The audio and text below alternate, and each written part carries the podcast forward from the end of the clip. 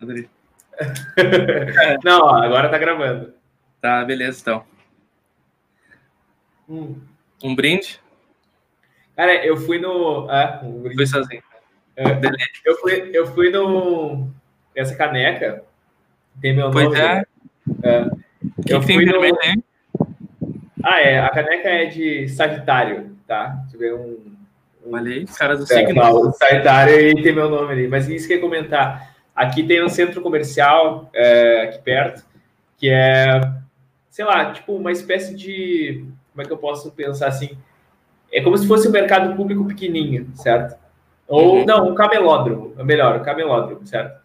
E daí eu fui e queria comprar uma caneca, porque não tinha caneca, e, enfim, eu, eu comprei uns copos e precisava de uma caneca.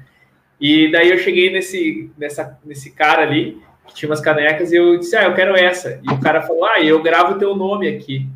Eu fiquei assim, né? Bah, vai- vai- valor. mas eu pensei, ele vai ligar uma máquina, ele vai escrever na máquina, ela vai ligar uma máquina e deu. Sim. Daí ele pegou uma serrinha, um troço que é tipo uma serrinha assim, pegou a caneca assim e começou bzz, bzz, bzz, e escreveu, escreveu assim. Bem Tipo, artesanal. é. É, tipo, eu fiquei, meu Deus, como é que faz isso? E daí o cara disse que a caligrafia dele no papel não é assim. Tipo, é feia. Ah. na, na caneca que ele consegue fazer. Que viagem. Mas. Ah. Bom, fala aí, fala aí. Não, é tipo aquelas pessoas que.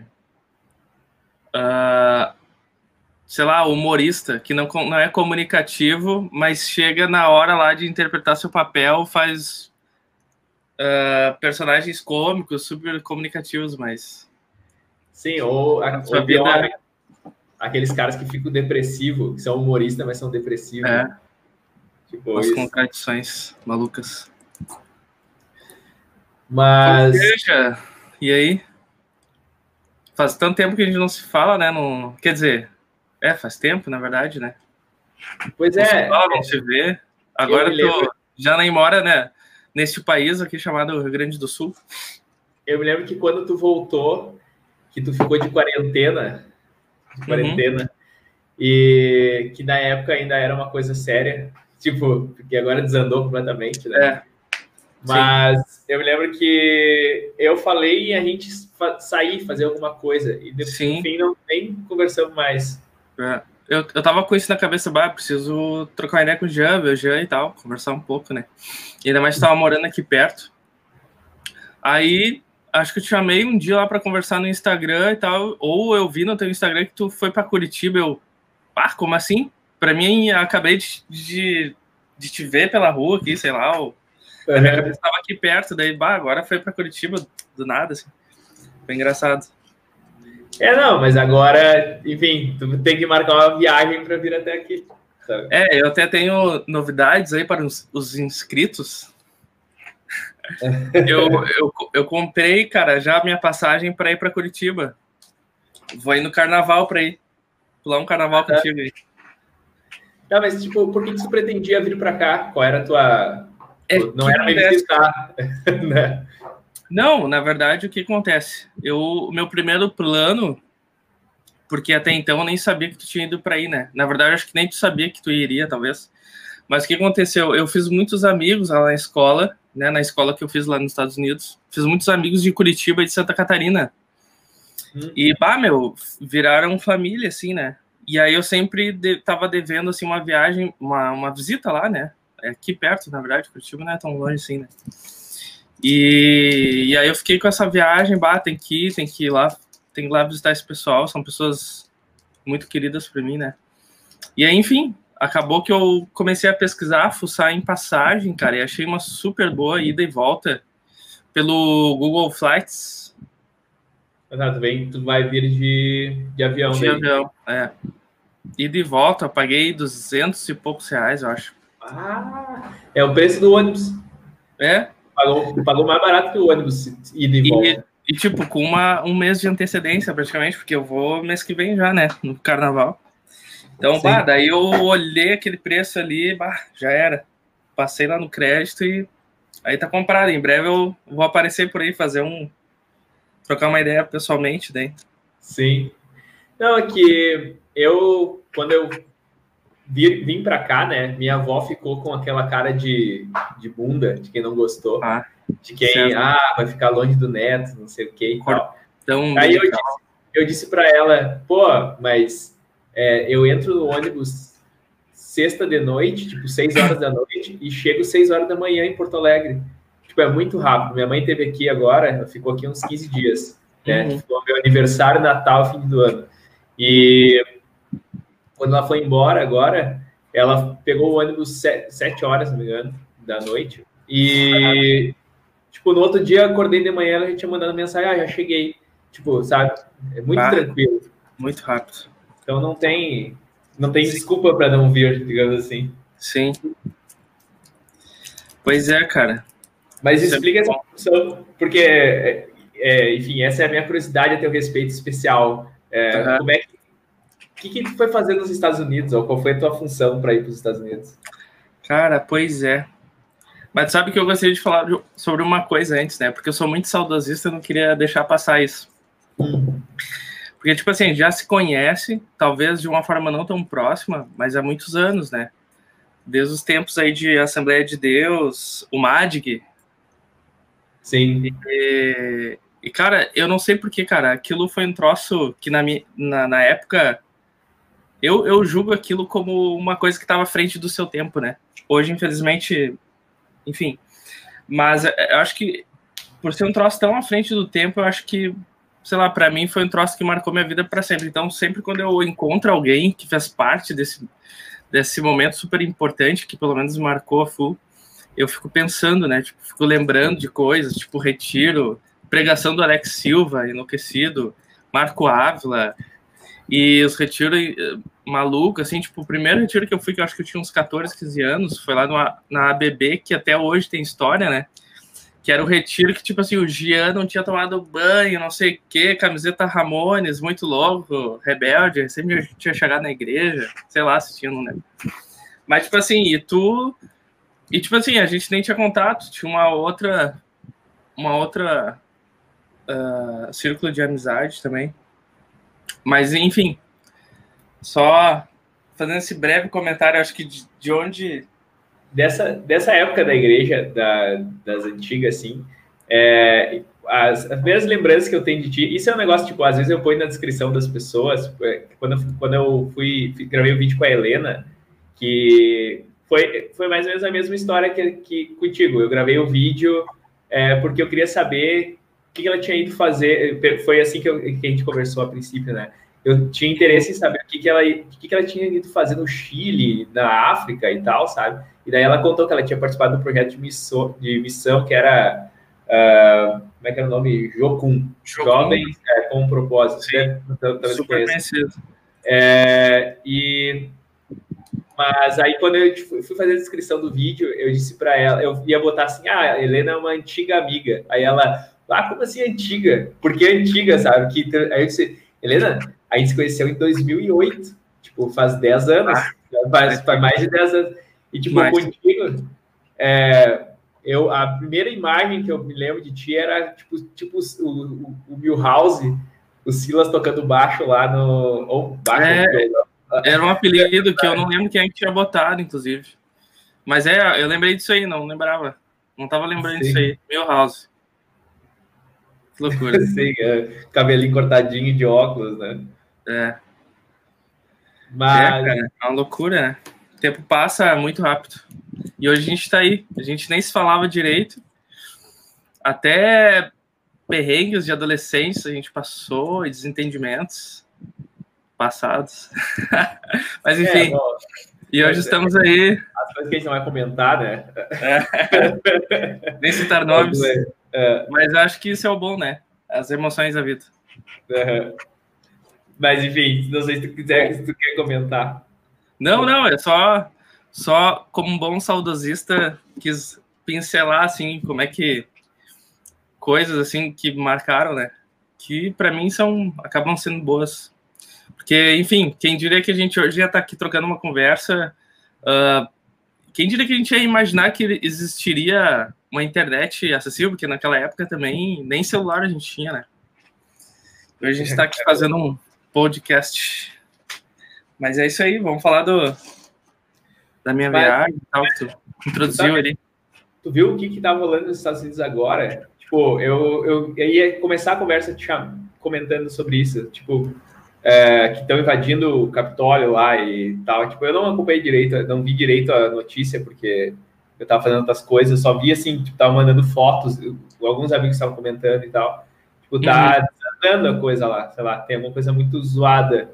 Tipo, acho que os, os apoiadores do Trump não querem que o que nomeie, que, tipo, Sim. terminem a eleição do Biden. Né? É. É, eu, eu tava trabalhando e um colega me mostrou as fotos, mas, tipo, como tá, foi muito em cima, assim, eu já peguei um catamarã para vir para casa e coisa nada, eu não consegui ver exatamente, mas é basicamente isso, né? O, os apoiadores do Trump estão uh, se manifestando, né? Porque é a posse do, do Biden e tal, alguma coisa assim. Sim, mas, tipo, tu tem conhecidos lá nos Estados Unidos que, tipo, uh, te mandaram alguma coisa, ou sei lá? Sim, aham. Uh -huh. Me mandaram, me mandaram fotos dali, né? Do que tá rolando, assim, do, das notícias. Mas sem, sem, muitos comentários sobre e, a, algum aprofundamento. Sim. Mas não tive tempo de perguntar, até posso conversar depois com eles, ver como é que tá. Como eles estão recebendo isso lá, né? Na verdade, é, é, é muito novo isso, tipo, Novo não, mas eu até quando eu olhei eu brinquei, baixo isso, tá isso, isso aí tá parecendo Brasil, sei lá, manifestação brasileira, loucuragem. É uma coisa muito Zona. normal de se ver, né? Zona, é, invasão de não sei da onde. Sim. Mas, enfim, eu vou te perguntar de novo, é, porque é isso que eu quero saber. Tipo, explica o que tu foi fazer nos Estados Unidos, porque a moral, assim, como é que eu sei que tu foi para os Estados Unidos? Eu me lembro que em um certo momento tu postou uns vídeos no, no Stories, na verdade, do Instagram, eu me lembro disso, e dizendo que tu ia para uma escola de que tinha alguma coisa a ver com é, música e uh, eu não quero dizer errado, mas eu acredito que música e missões ou algo do tipo, certo? E daí tu ia para lá e precisava, tipo, enfim, estava se organizando para fazer isso e tal, e daí tu tu foi uhum. um ano lá, né, pelo que eu sei. É, é, cara, que eu vou ter que contar uma história de tempos de Orkut. Tá. acontece? Eu, eu, eu, sempre tive, sempre tive a vontade e a. Uh, tipo assim, sabe aquela coisa que, que arde e pra ti que tu gosta de fazer aquilo que aquece assim tua alma, né? Sei lá, jogar algum tipo de jogo, fazer alguma coisa relacionada à arte, não sei. A gente sabe cada um sabe o que, que aquece o coração e tu sabe que é aquilo que tu quer fazer, né?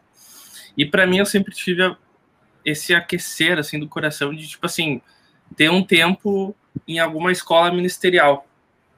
Tipo, pra, porque eu sempre fui muito ligado com a música na igreja, né? E aquilo sempre foi e ainda é o meu aquilo que eu sei que eu fui chamado para fazer, sabe?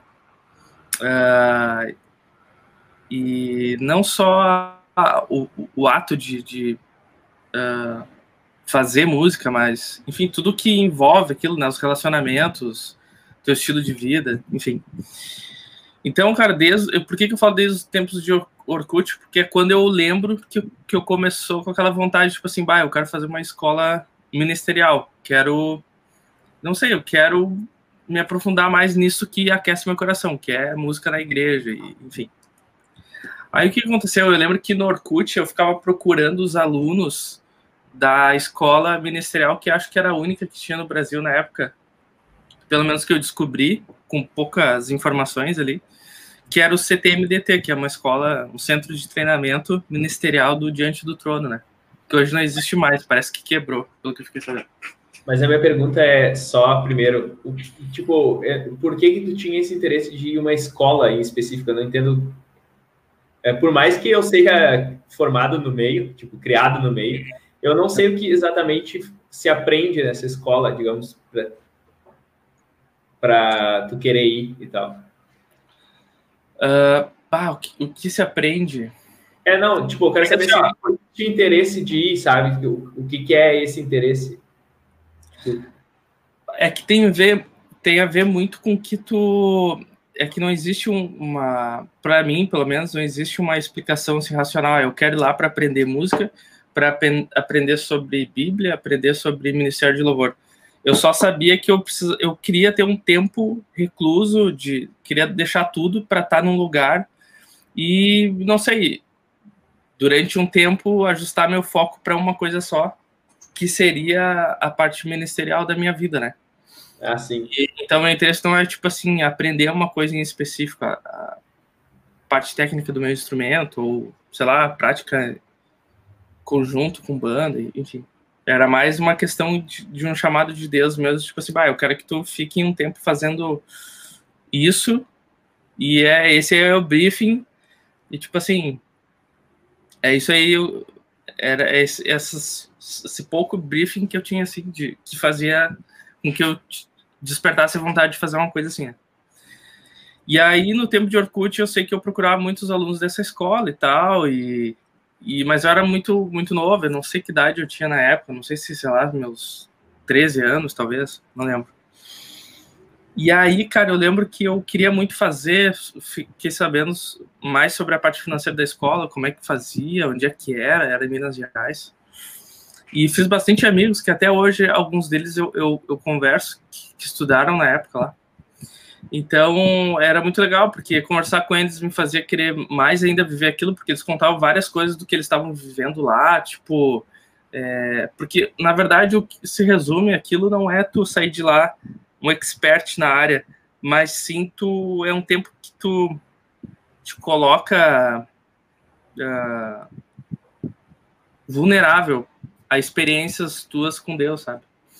Então eu lembro desses colegas falando muitas coisas que eles estavam vivendo, assim, específicas, e, e enfim, aquilo só começou a crescer. Mas só que não rolou, a escola era muito cara na época, a gente não minha família não tinha condições de mandar para lá, eu não tinha nem idade para trabalhar, então não tinha nenhuma outra fonte de renda para isso. E eu não sei se era porque eu era muito novo e a escola era longe, eu acabei também não, não sei, não rolou, não aconteceu. E aí aquele sonho assim deu uma uma aliviada, mas ficou ali, sabe? Ficou escondido ali. E aí, cara, em 2016, eu tava lá na minha igreja, a Brasa, Brasa Church, e a gente recebeu um, um grupo de alunos que estavam num período de um prático, assim, da escola deles, que era um período de fazer missão, né? E aí esses alunos, eles escolhiam um país e juntavam dinheiro durante a escola para ir até aquele país para fazer um, um trabalho missionário naquele país. E aí esses alunos vieram dessa da escola que, que eu acabei fazendo, né? Vieram aqui para o Brasil e eles acabaram passando pela minha igreja em 2016.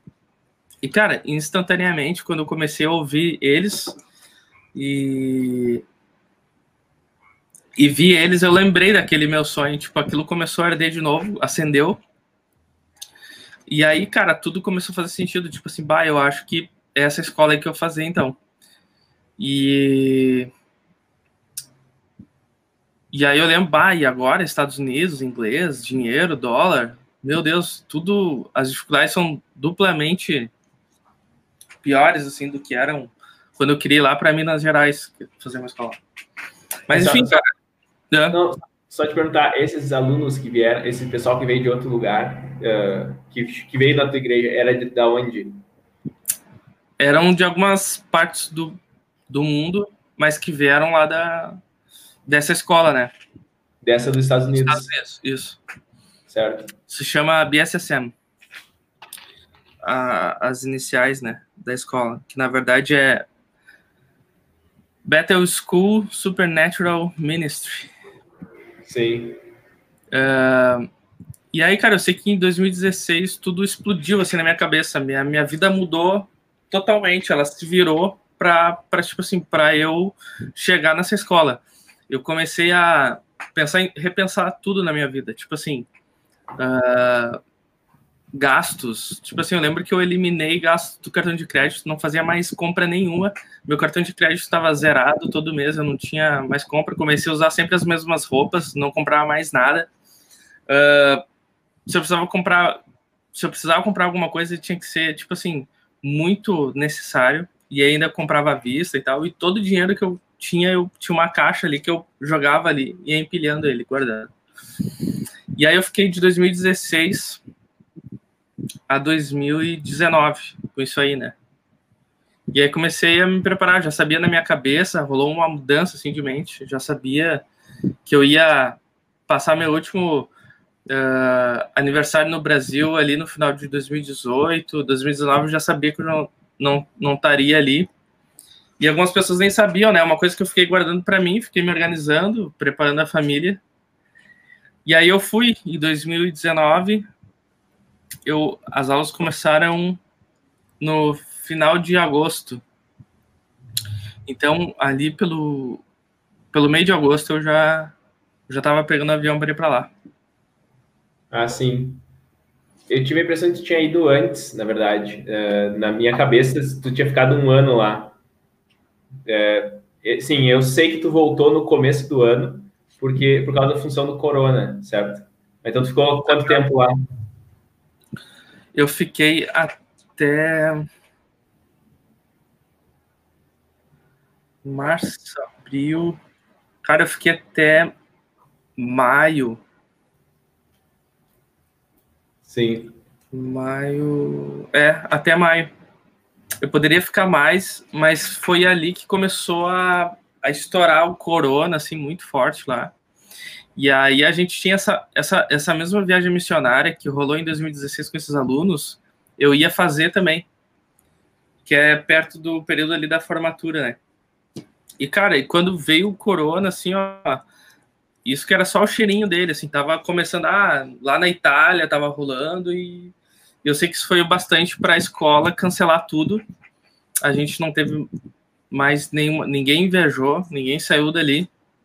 E aí começou a, a revirar a volta toda, né? A gente tinha 1.500 alunos todos os dias num baita de um ginásio tendo aula. Isso foi cortado, a gente já, já começou a ter tudo online. Nossas aulas passaram a ser tudo ali, cada um nas suas casas. E aí a gente ia ter formatura, ia ser bar.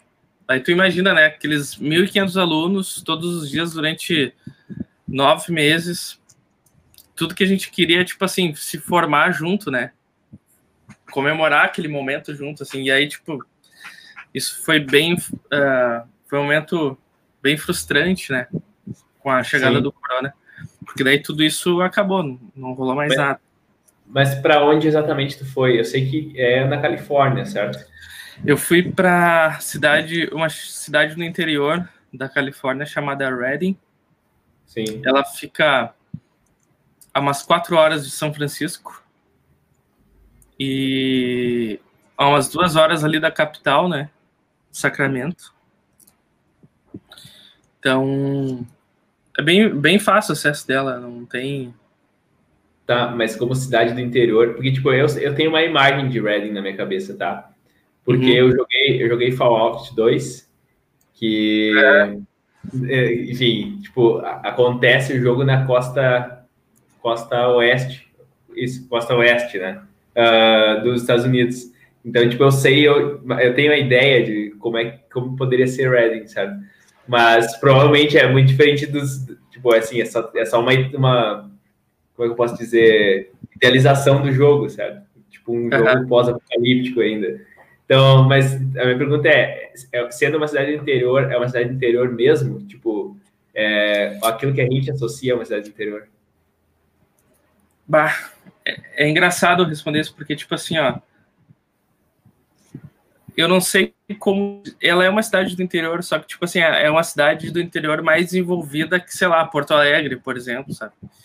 É, tu encontra todas as lojas do mundo numa cidadezinha que é do tamanho de Guaíba, eu acho. Tipo, lá deve ter o quê? Sei lá, 70, 80 mil habitantes. Sim. Acho que Guaíba até tem mais. Então, tipo assim, tu imagina uma cidadezinha. É, cento e poucos. E aí tu imagina, né, comparando com Guaíba, tipo, é, sei lá, um pouco menor. E aí tu, em cada esquina, tu vê um Mac, um, um, um KFC, uh, Sim. sei lá, o Walmart. Então é, é, é engraçado, tipo, é, um, é, uma cidade pequena, onde tu vê muito daqueles tio e tia, tipo, assistia tudo tatuadora no, nos peitos, assim, sabe? Tipo, muito uh, uh, família de, do interiorzão, assim, com, com os, com os suspensórios, com macacão, tá ligado? E falando meio enrolado, assim, e bah, tatuagem, assim, meu, por todos os lados. O povo curte muito tatuagem, o povo velho, assim. Capaz. E. Uh -huh. Ah, ô meu, as tias eram tudo tatuado, até falei zoando aqui os peitos tudo tatuado, mas era, cara, era tudo assim, tudo. As tatuagens meio bagaceirona, assim, mas muito. Bem característico, assim. Sim. E. Mas... Não, pode falar. E eu acho que a cidade acaba se tornando um pouco mais jovem por causa dos alunos, porque, tipo assim, uh, imagina uma cidade de, sei lá, 80 mil habitantes chegando 1.500 alunos lá, e aí muitos deles são jovens casais, então, tipo, já vem com filho e coisa rara, então a cidade começa a ter um outro tipo de movimento, assim, volume, né, de consumo, então tu começa a ver mais gente nova, assim, mas se não, tu só vê os tios, tio tatuadão lá com seus macacão fazendo compra na, no supermercado. Sim. E, tipo, para onde que tu iria se tu tivesse tido a oportunidade de fazer essa função de ir para outro lugar? Da viagem missionária, essa? Isso. Eu, eu cheguei a escolher e eu escolhi o Brasil, cara. Eu não, não pensei em outro país, porque olha só, eu fiquei com medo, porque olha só, eu teria nos outros países a gente só iria falar inglês, né? A gente iria, sei lá, pregar, evangelizar em inglês. Aí eu fiquei pensando, cara, imagina. Imagina eu em outro país. Quer dizer, eu já estava nos Estados Unidos, mas, tipo assim, seria, sei lá, se eu fosse para. Não sei, sei lá, tinha. Deixa eu, deixa eu pensar nos países aqui. Uh... A, a minha pergunta é assim: só tu só ia para alguns países que tivessem alguma espécie de vínculo com essa escola ou era solto, era tipo moda bicho? Não, não, era tinha um vínculo, tinha um vínculo ah, tá. com a escola, tinha já os lugares, igrejas já, já tinham tudo muito bem organizado. Mas eu acabei escolhendo o Brasil por causa disso. Disso e porque, tipo assim, eu entendi, bah, cara, eu quero quero, tipo assim, ó, abençoar o meu país com o que eu recebi, com o que eu aprendi. Então foi uma, uma forma de tipo retribuir e, e também porque eu fiquei bah, falar inglês, pregar em inglês nos outros lugares ia ser meio meio tenso assim. Então ali no Brasil ia, aqui no Brasil seria um pouco mais uh, mais prático assim, né? Poder mais fácil falar na minha língua e também tentar traduzir alguém que precisasse seria bem mais Sim mais fácil. Mas, mas nessa escola tu tava falando, tipo, direto em inglês. Tipo, tu fala Sim. inglês. Porque isso, isso era uma coisa que, que enfim, era meio surpreendente para mim. Eu não sabia que o Silas sabia inglês. Quando do nada, assim, sabe? Pois é, cara, eu eu comecei a estudar inglês por causa lá em 2016, né? Quando eu te falei que eu comecei a me preparar, eu comecei, eu paguei escola, comecei a fazer escola, comecei a tentar mergulhar da forma que eu podia em casa, com aquelas famosas técnicas de série e enfim. Mas, cara, vou te dizer, não foi bastante. Mas, mas sim, a, tudo em inglês, livros que a gente estudava em inglês, e não tinha como, não, não existia forma de escapar. Tudo em inglês. Sim. Mas é isso, eu me puxei bastante aqui antes de ir. E, mas mesmo assim eu cheguei lá, cara, bem apavorado, porque tu começa a escutar e teu ouvido não tá acostumado, tão acostumado, ainda mais com a velocidade, né? Bah, tu começa a dar um suador, assim, uma. É uma tensão que tu passa durante alguns meses até tu começar a mastigar as palavras na tua cabeça, assim, quando tu recebe elas. Aí fica mais familiar. E aí é bem legal. Ver Sim, como eu... tu começa a entender leva um tempo para processar, tipo, uhum. é muito, muito rápido para a mente processar. É. Cara, eu ficava assim, ó, nos primeiros quatro meses de aula. Eu demorei uns quatro, cinco meses para começar a entender. E aí, nos primeiros meses, cara, era desesperador. Eu só via aquele, aquele monte de palavra que eu não conseguia assimilar na minha cabeça o que que era, e, fala, e os caras falando, falando, falando, falando, falando, falando, e eu só assim, cara, eu entrava e saía mudo, tá ligado? As pessoas iam me falar, não entendia muito bem, respondia outra coisa. Cara, dá pra contar, Sim, dá pra escrever mas, várias coisas. Mas tem várias. Tu falou que tem que teve, fez amigos aqui de Santa Catarina e Paraná. Deve ter muito brasileiro que vai para esse lugar, vai para essa escola. Uhum. A comunidade é. brasileira era bem grande. Então, tipo, é capaz de tu, tipo, tu consegue passar meio que conversando só com os teus, só com os, o pessoal brasileiro. Consegue, só que tu acaba, tipo assim, ou tu conversa na escola, ou porque, tipo assim, ó, as coisas não são. Bah, como é que eu vou explicar? Tipo assim, não é muito perto, as casas não são muito perto lá. Então, tipo assim, para eu visitar brasileiro, eu teria que ter um carro para me locomover e a gente se vê. Porque o transporte público é, tipo assim, de uma ou de duas em duas horas. Então, não tinha como eu pegar um ônibus e estar toda hora visitando a galera. Graças a Deus, muitos dos brasileiros tinham carro, eu não tive como comprar. Eu tava bem, bem no limite, assim, dos gastos, assim, tá me controlando em tudo. Então, quem tinha carro, a gente ainda conseguia se ver, conversar, né? Mas, tipo assim, fora isso, para mim, o meu contato com os brasileiros era na escola. Mas fora isso, bah, eu, eu morei com outros três americanos. Então, todos os dias eu tinha que sair da minha zona de conforto e falar alguma coisa em inglês e entender, sabe? Trocar uma ideia e tal, e se entender dentro, dentro de uma casa, né? Então, Sim. tipo assim, dava, dava para fugir e ficar só com um brasileiro, mas aí tu teria que ter como te locomover, teria, teria que ter uma facilidade nesses meios, né, para tu conseguir estar tá realmente com, com brasileiro, assim. Tá, mas e por que tu morou com um americano lá? Como é que foi? Como é que se arruma casa lá? Como é que Pois é, é louco, né? Porque a igreja lá ela acaba contribuindo muito com a economia porque, tipo assim, ela atrai muitas pessoas uh, em conferências lá, né? E para a escola. Então, isso gerou uma necessidade, uma oportunidade, eu acho, para as pessoas que tinham apartamentos, né? Então, tem muita gente que aluga casa e aluga apartamentos lá. Inclusive, as referências, quando tu vai procurar, eles já botam, ah, 15, 20 minutos da escola, 15, meia hora da igreja, sabe? De tão Sim procurado que é e movimentado por causa da igreja. Então, a gente encontra assim, a gente bota no Google lá, casas em Reading, vê, entra nos sites, porque o povo lá é bem para frente, assim, todo mundo tem um sitezinho lá e tal, ou tem uma página, eles gostam muito de Facebook, né? E eles é. não têm WhatsApp, essas coisas, então, tipo, o grupo é a Fuzel no Facebook para aluguel e tal. Então, eu, eu achei assim, é, a escola deixa a gente ver por conta isso, né? E aí o cara que me alugou o apartamento, ele estava alugando só para alunos. Então ele acabava fazendo um sorteio de quantos iam ficar nas casas, né? Tinha um limite, cada casa lá, seus três, quatro, três, quatro pessoas.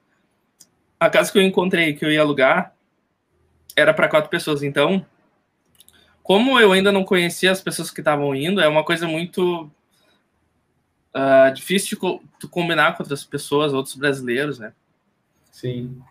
Então, foi meio que um sorteio. Esse cara pegou todos os alunos que entraram em contato com eles, ele confirmaram, né, o aluguel. Ele pegou e fez um sorteio, separou de quatro em quatro nas casas e e aí eu, ele me ele, eles são bem bons de comunicação, assim, me mandaram um e-mail certinho com quem eu iria ficar, o número de cada um.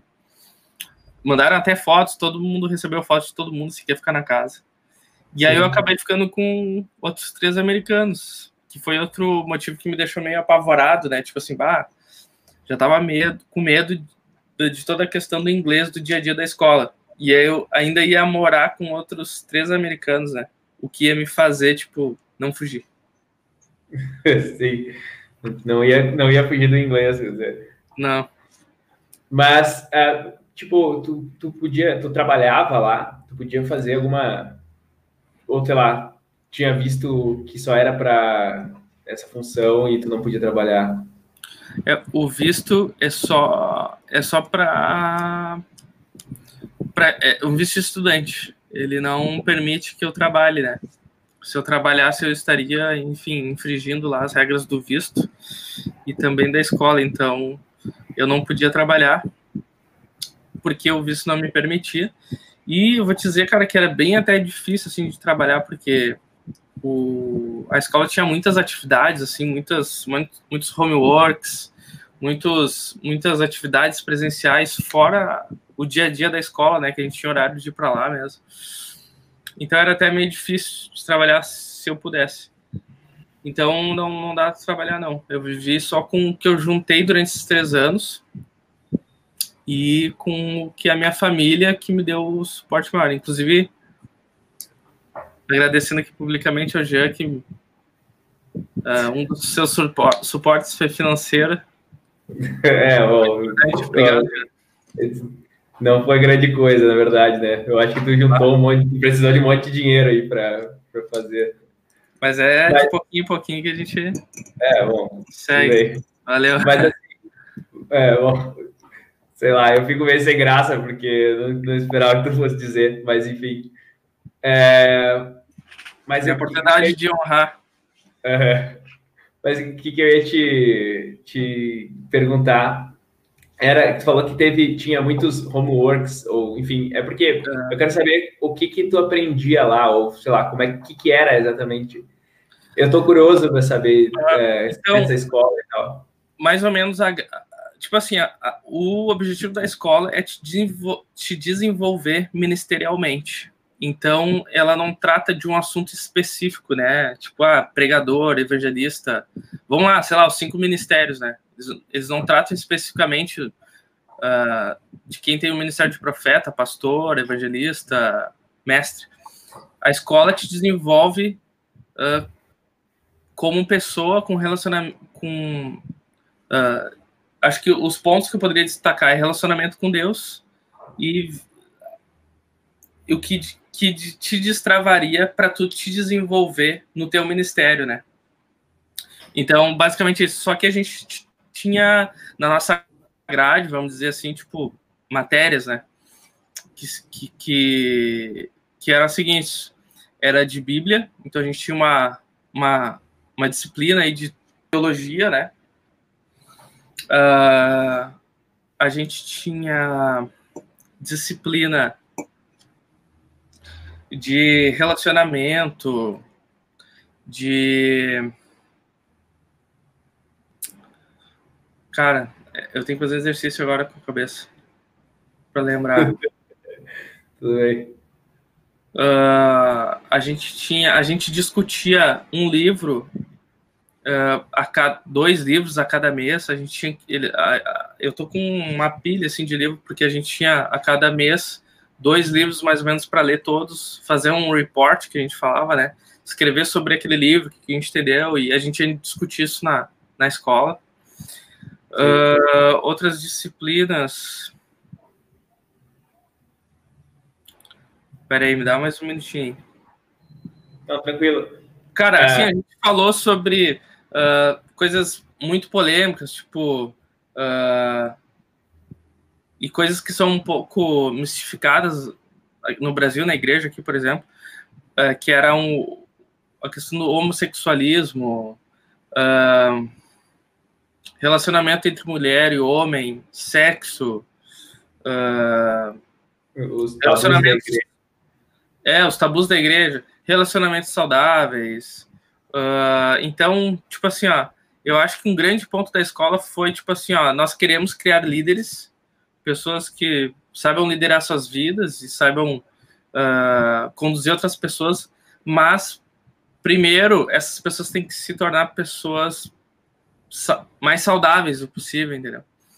Então a gente tinha muita disciplina assim, fora essa parte de Bíblia, porque a gente tinha, eu estava te falando, né, a gente tinha disciplina de Bíblia, a gente tinha disciplina de evangelismo, uh, mas a gente tinha também todos esses outros assuntos que eram falados, né?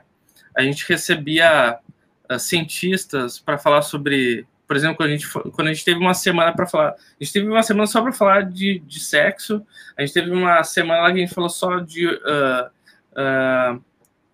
que na verdade nem é mais homossexual homossexualismo, né? A gente recebeu um cientista ele falou sobre isso com nós e explicou te até que esse termo já não não é mais usado, não é o certo. Então, tipo assim, a gente teve cada um desses assuntos, a gente teve pessoas muito bem embasadas e foi muito foi bem tudo muito profundo assim, cada um desses assuntos assim, a gente foi foi ensinado a fundo sobre cada um deles. Tá, porque duas coisas que eu quero perguntar é nos Estados Unidos, o pessoal lá que com quem tu tava, bebia cerveja ou álcool em geral ou não? O pessoal da igreja da igreja, bebia, sim. Bebia numa boa, não bebia. Não tinha, não tinha problemas assim. Não, a gente sempre foi instruído com, tipo assim, com cuidado, né? Tipo assim, vocês são alunos não. e, enfim, as pessoas estão olhando para vocês. Então, se, se for beber alguma coisa, enfim, tome seus cuidados, né? Não, sim, não, eu tô perguntando porque quando eu conversei com o André, não sei se tu chegou a ver as pessoas com quem eu conversei antes, mas uma das pessoas com quem eu falei foi, foi o André Januário Fagotista, que ele uh -huh. tá morando nos Estados Unidos, né? Tá morando em West Virginia. Não, ele mudou agora, ele parece que tá em Wisconsin. E daí ele falou que, que essa era uma coisa que os, os uh, enfim, crentes, vamos dizer, os evangélicos, as pessoas que dos Estados Unidos não entendiam dele não beber, por exemplo. É porque o pessoal daqui não bebe, né? Mas a outra coisa que eu ia perguntar é isso que tu comentou em relação aos gays na, nas igrejas. Se uhum. tinha uma espécie de inclusão ou uh, nem que seja dizer assim, ah, é, eu quero saber, eu quero saber, se, entende a distinção. Uma coisa é dizer, ah, os caras não tão ok, mas a gente aceita eles aqui, certo? Uhum. E é, que é mais ou menos o comportamento que o, o crente aqui no Brasil quer tratar o gay, certo?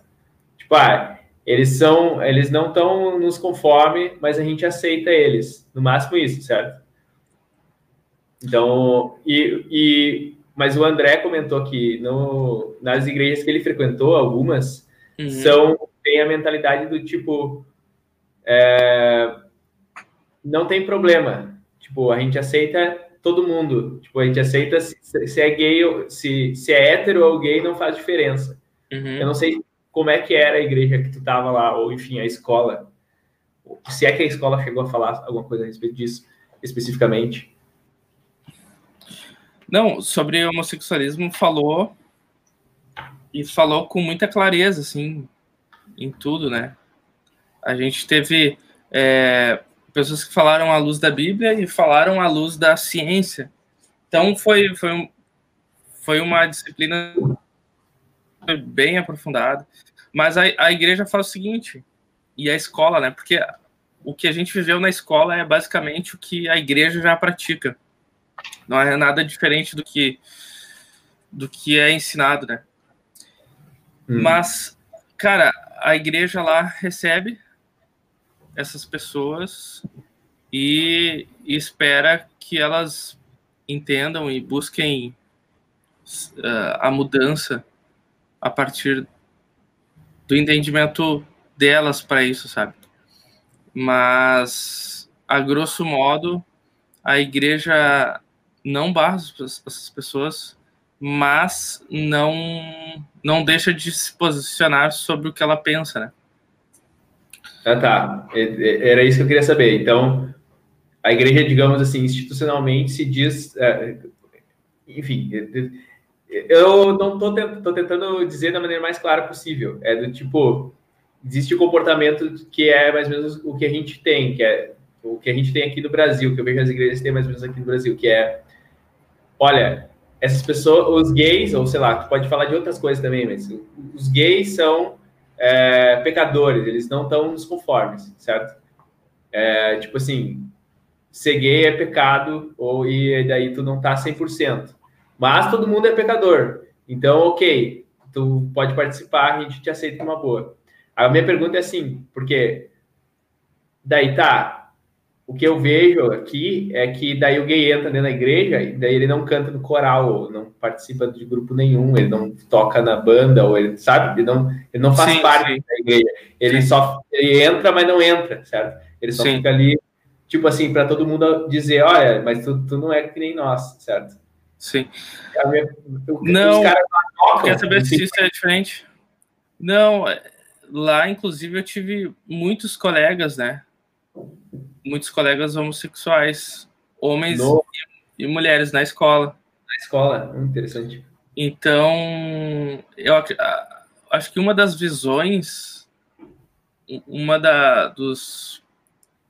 Não sei se a visão seria o termo correto. Uma do, um dos, sei lá, dos core values, né, que eles chamam, que são os uhum. valores de, de dentro, assim, da, da igreja, é de que uh, viver em comunidade e servir e, e ter a oportunidade de servir, ser servido, é algo que faz muito bem, é algo que, que é um canal de cura, né, para as pessoas, para tudo aquilo que elas estejam vivendo, todos os tipos de traumas e, e, e coisas que marcaram a vida e que influenciam em tudo, né. Então, tipo assim, uma, um homossexual não vive diferente disso lá, né? Ele, é, ele tem a oportunidade de servir, ele faz a escola, uh, como eu conheci lá. Inclusive, um dos meus melhores amigos, ele, uh, ele é do México lá, e ele, enfim, uh, se descobriu homossexual devido a algumas coisas que ele viveu, e, e ele estava lá na escola. E, e foi muito interessante ver a forma como ele evoluiu a partir de alguns traumas bem profundos que ele teve na vida dele. E, e acho, acho que respondendo a tua resposta, as pessoas uh, não são medidas lá pelo seu tipo de pecado, né? Elas têm a oportunidade de ser uma comunidade lá, viver com as pessoas, uh, sei lá, normal. Sim. Tá. É, enfim, eu tô, eu tô perguntando essas coisas só porque é uma, um ponto-chave, uma coisa uma coisa que eu tenho, assim, de, é, de encrenca com, com a igreja, que é quando rola esse tipo de... Enfim, eu, eu meio que passei a desenvolver, eu, eu não tinha essa, essa encrenca antes. Ao longo do tempo, ela meio que veio surgindo na minha cabeça, certo? Uhum. Mas é, o que eu, que eu ia te perguntar é, tu, tu teve aula de teoria musical, algo assim? Porque tu foi, tinha, tinha alguma coisa a ver com música, certo? Ou a função? Não, não, só. Não? Não. É, como eu, como eu te falei, a escola não tinha um, um, um, um ponto forte, assim, se tratando de ministério, né? Uhum. Não, não, não, ensinava, ah, tu ia para lá, tu aprendia sobre música, tu aprendia mais sobre teologia para como pregar. Uhum. Ela, ela te desenvolvia para ser uma pessoa saudável, te desenvolvia uh, fazendo com, com, que tu entendesse que teu relacionamento com Jesus era algo que iria uh, que, que vai guiar a tua vida, né? Que é algo que a gente precisa, que é uh, depender desse relacionamento para que a gente, enfim, tome uh, decisões melhores, se desenvolva e cresça naquilo que segura a nossa vida, que são traumas que todo mundo tem, né? Que viveu, sei lá, na sua infância, ou enfim, tem tantas coisas que podem ter traumatizado na tua vida e pode ter te segurado. Então, o lance lá era, tipo assim, desenvolver pessoas saudáveis uh, e para que, porque isso vai se refletir na tua vida ministerial, né? Na tua vida como um todo, mas como a escola era, né, obviamente, ministerial, uh, eles entendiam que essa vida saudável iria influenciar na tua vida com Deus e no teu ministério. Então não tinha um, uma aula específica para te tocar contrabaixo, para te fazer qualquer outra coisa. Porém, ah, a, a, escola ela, ela fez algo muito legal que eles chamavam de EMTs, que eram pequenos cursinhos assim que duravam acho que um mês. Então tu tinha a escola com todas essas disciplinas, mas tu tinha tu podia como é que é? São, sei lá, vamos chamar de cadeiras seletivas, não sei como, como poderia exemplificar isso, mas tu tinha a cada mês tu poderia escolher um, um, um, curso lá dentro mais específico. Então aí que tu poderia uh, aprofundar um pouco mais específico naquilo que tu era chamado, né? Então tipo assim, uh, dentre esses cursinhos pequenos que duravam um mês cada um, tu podia escolher tipo uh, sobre, sei lá, pregação, sobre evangelismo, tinha um curso que eu achava muito massa, que é como ver, uh, como, como ver a Deus na natureza. Então tinha um dos pastores lá que ele, ele é um cara muito muito natureza, assim, percebia muitos detalhes de tudo. Então ele dava esse curso durante o mês, levava todo mundo para o meio do mato e ali ele, enfim, conduzia as pessoas, né, a, a esse Sim. assunto. Então tinha para música, tinha um cursinho onde a gente aprendia com alguns dos líderes de louvor lá, a gente tinha disciplinas, né? Daí a gente tinha, sei lá, como gerir um grupo de louvor dentro da igreja, como, sei lá, composição, parte instrumental, como, sabe? Então, aí, aí se tornava mais específico, então tu podia te desenvolver de uma forma mais específica nos teus ministérios, né? No teu ministério, a ah, partir tá. dos cursinhos também. Não, é que essa palavra ministério, ela que gerou essa ambiguidade na minha cabeça, eu acho. E eu tinha a impressão de que, ok, tem essa. Era, era enfim, uma coisa. Uma escola ministerial, certo? Tipo, que é para as pessoas fazerem. Tipo, enfim, tem a ver com pregação e evangelismo e algo assim, certo?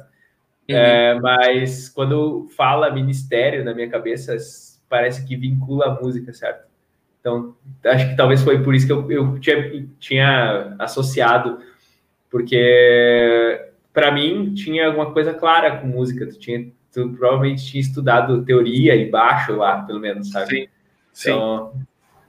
É, eu, eu dentro dessa desse assunto específico sobre música na minha vida, eu estudei, eu estudei sobre nesses EMTs que eu te falei.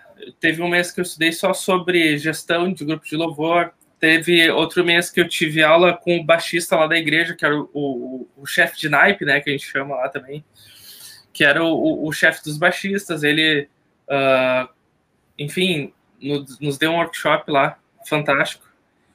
Então eu tive essa instrução da parte técnica também, né? Tanto desde Sim. tocar meu instrumento, quanto como se portar dentro de um, de um time de, de um time de, de música dentro da igreja, né? Que tem todas as suas particularidades de lidar com pessoas, liderar essas pessoas. Então, Sim. também também tive isso. Então foi que também foram muito bons, né? Também. Mas é, é, tô falando agora em, em tocar, tipo, tava gravando uns vídeos, né? Esses dias eu acho que eu tive a impressão de que tu tinha é, postado umas coisas que tava Cara, gravando tocando. Uh -huh. Eu até comprei uma placa de som para gravar no AliExpress, bem baratinho. Uhum. E mas eu dei uma parada porque eu comecei a trabalhar numa em campanha política. Ai, e é muito insano o trabalho, sabe? Trabalhei agora nessa nessa campanha de vereadores que teve.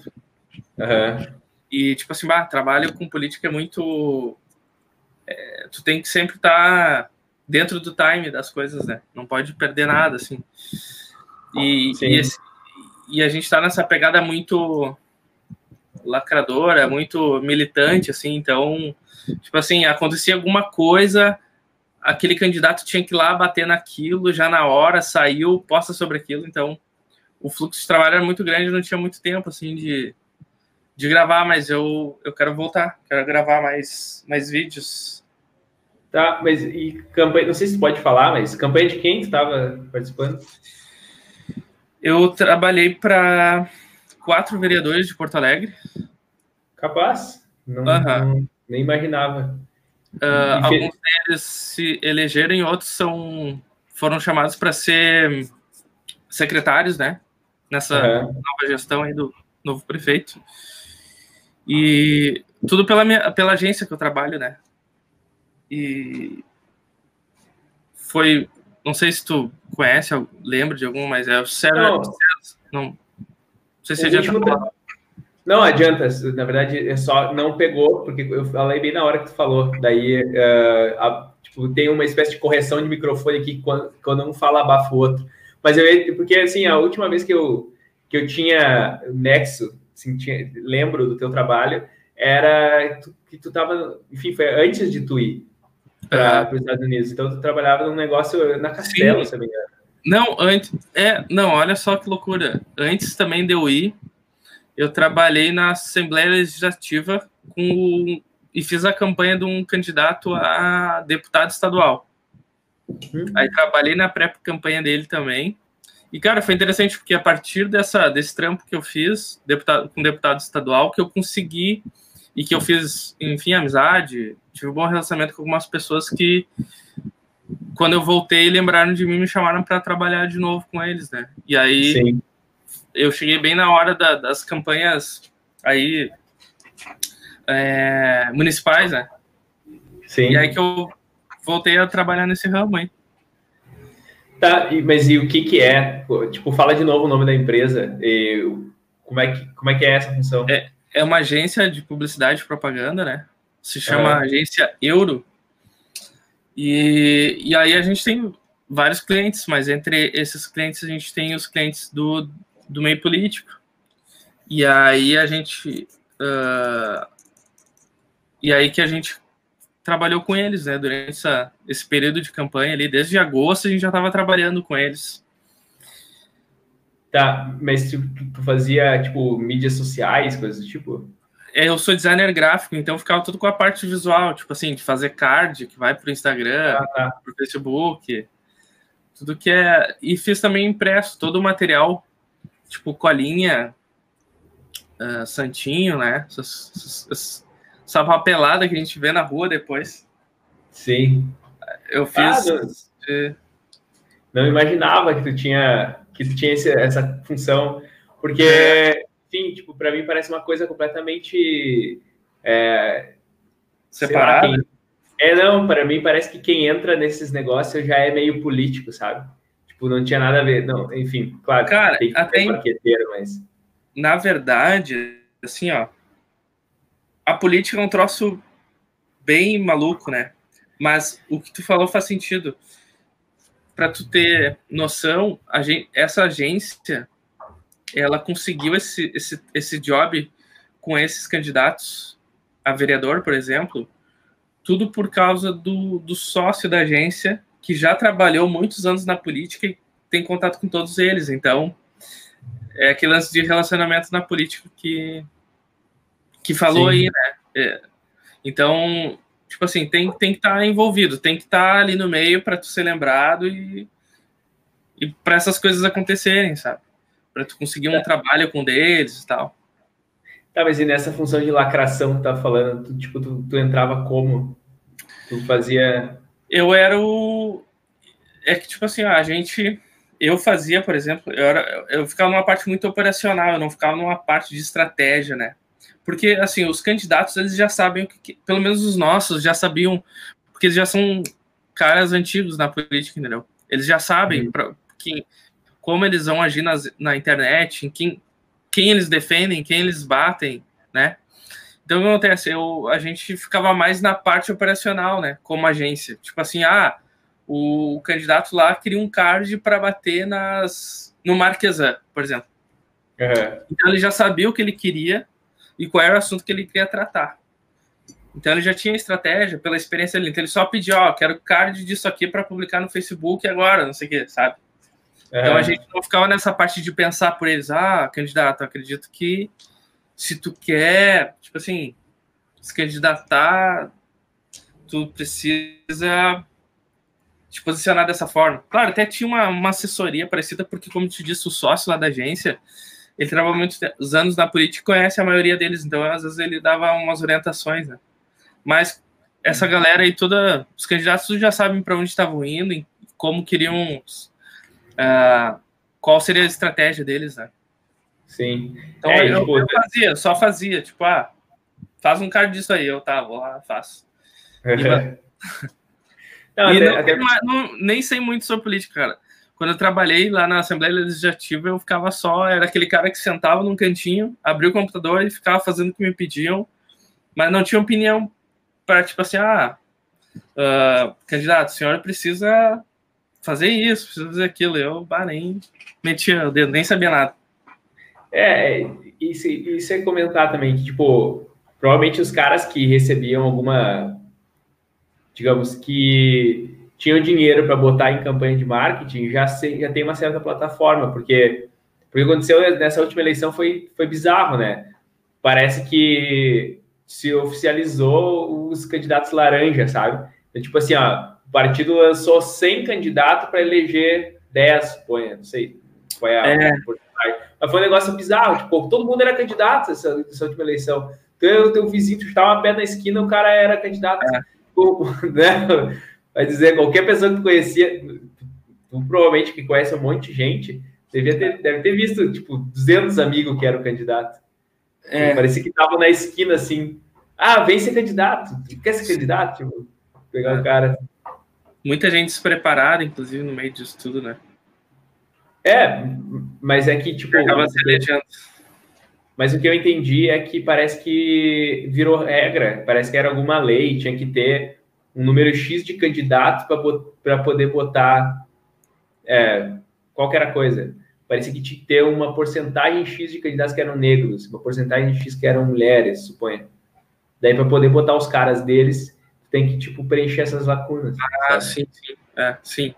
É, depende do partido, né? O partido que tem essas esses números, assim, que precisa. Tanto que é engraçado, né? Alguns candidatos, tu vai ver, tiveram poucos votos em relação a alguns que tiveram muito mais, mas esses candidatos com poucos votos entraram, se elegeram. Mas tudo por causa de, um, de uma questão do partido dele, né? Que daí eu é. não, não sei explicar, mas basicamente é isso.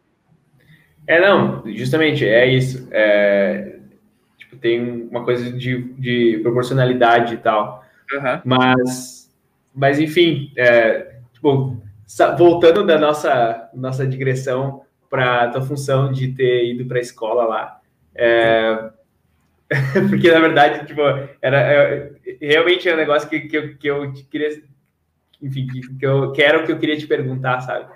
Uhum. Mas é, tá, tipo, tu disse que viria para o Brasil, mas para onde que tu viria exatamente? Tipo, porque tu não viria para o Rio Grande do Sul, certo? Não, é, como a escola já tenha, sei lá, parceiras, né?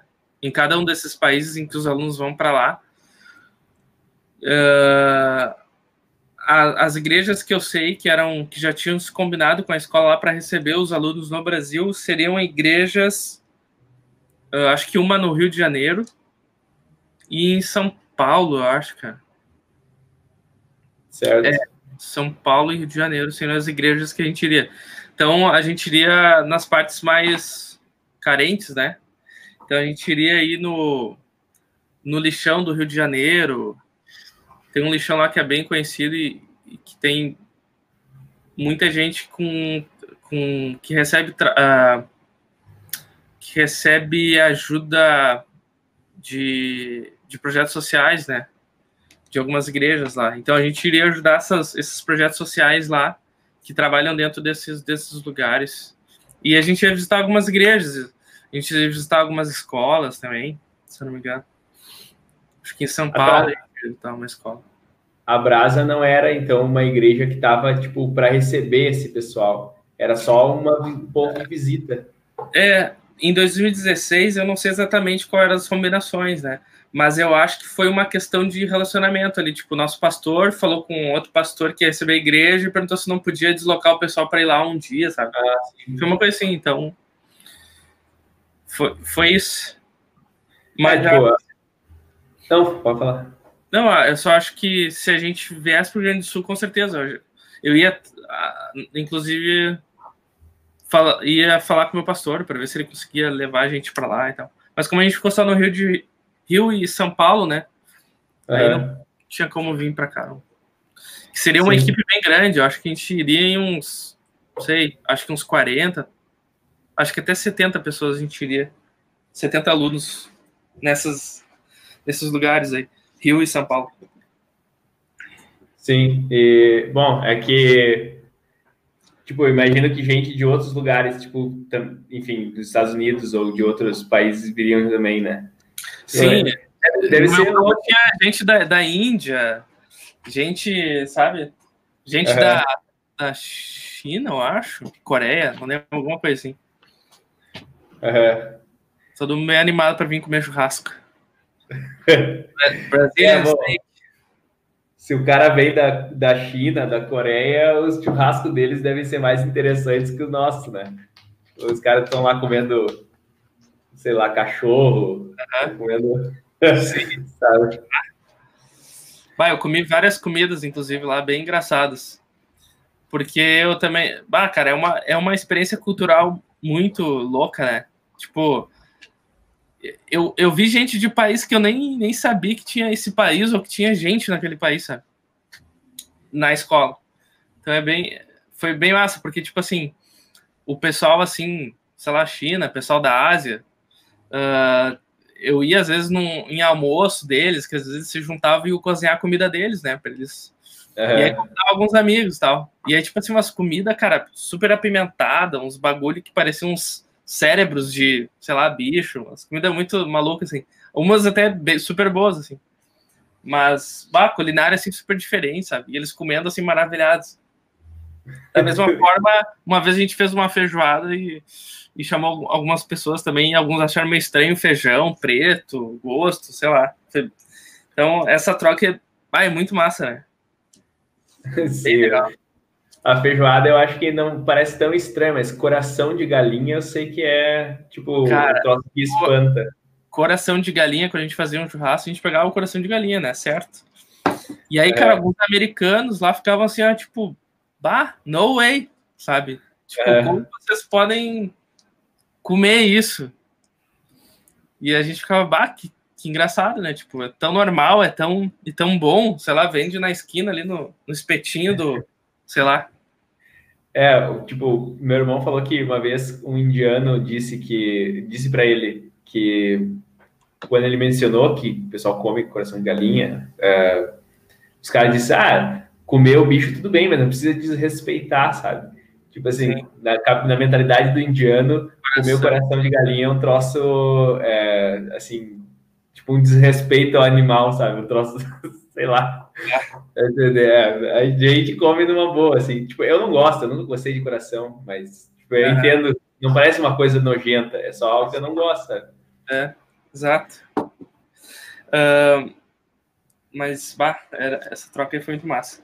Sabe que agora a gente tava falando, né, dos, dos inúmeros países, assim, da escola, eu lembrei que a gente tinha alunos católicos também, né?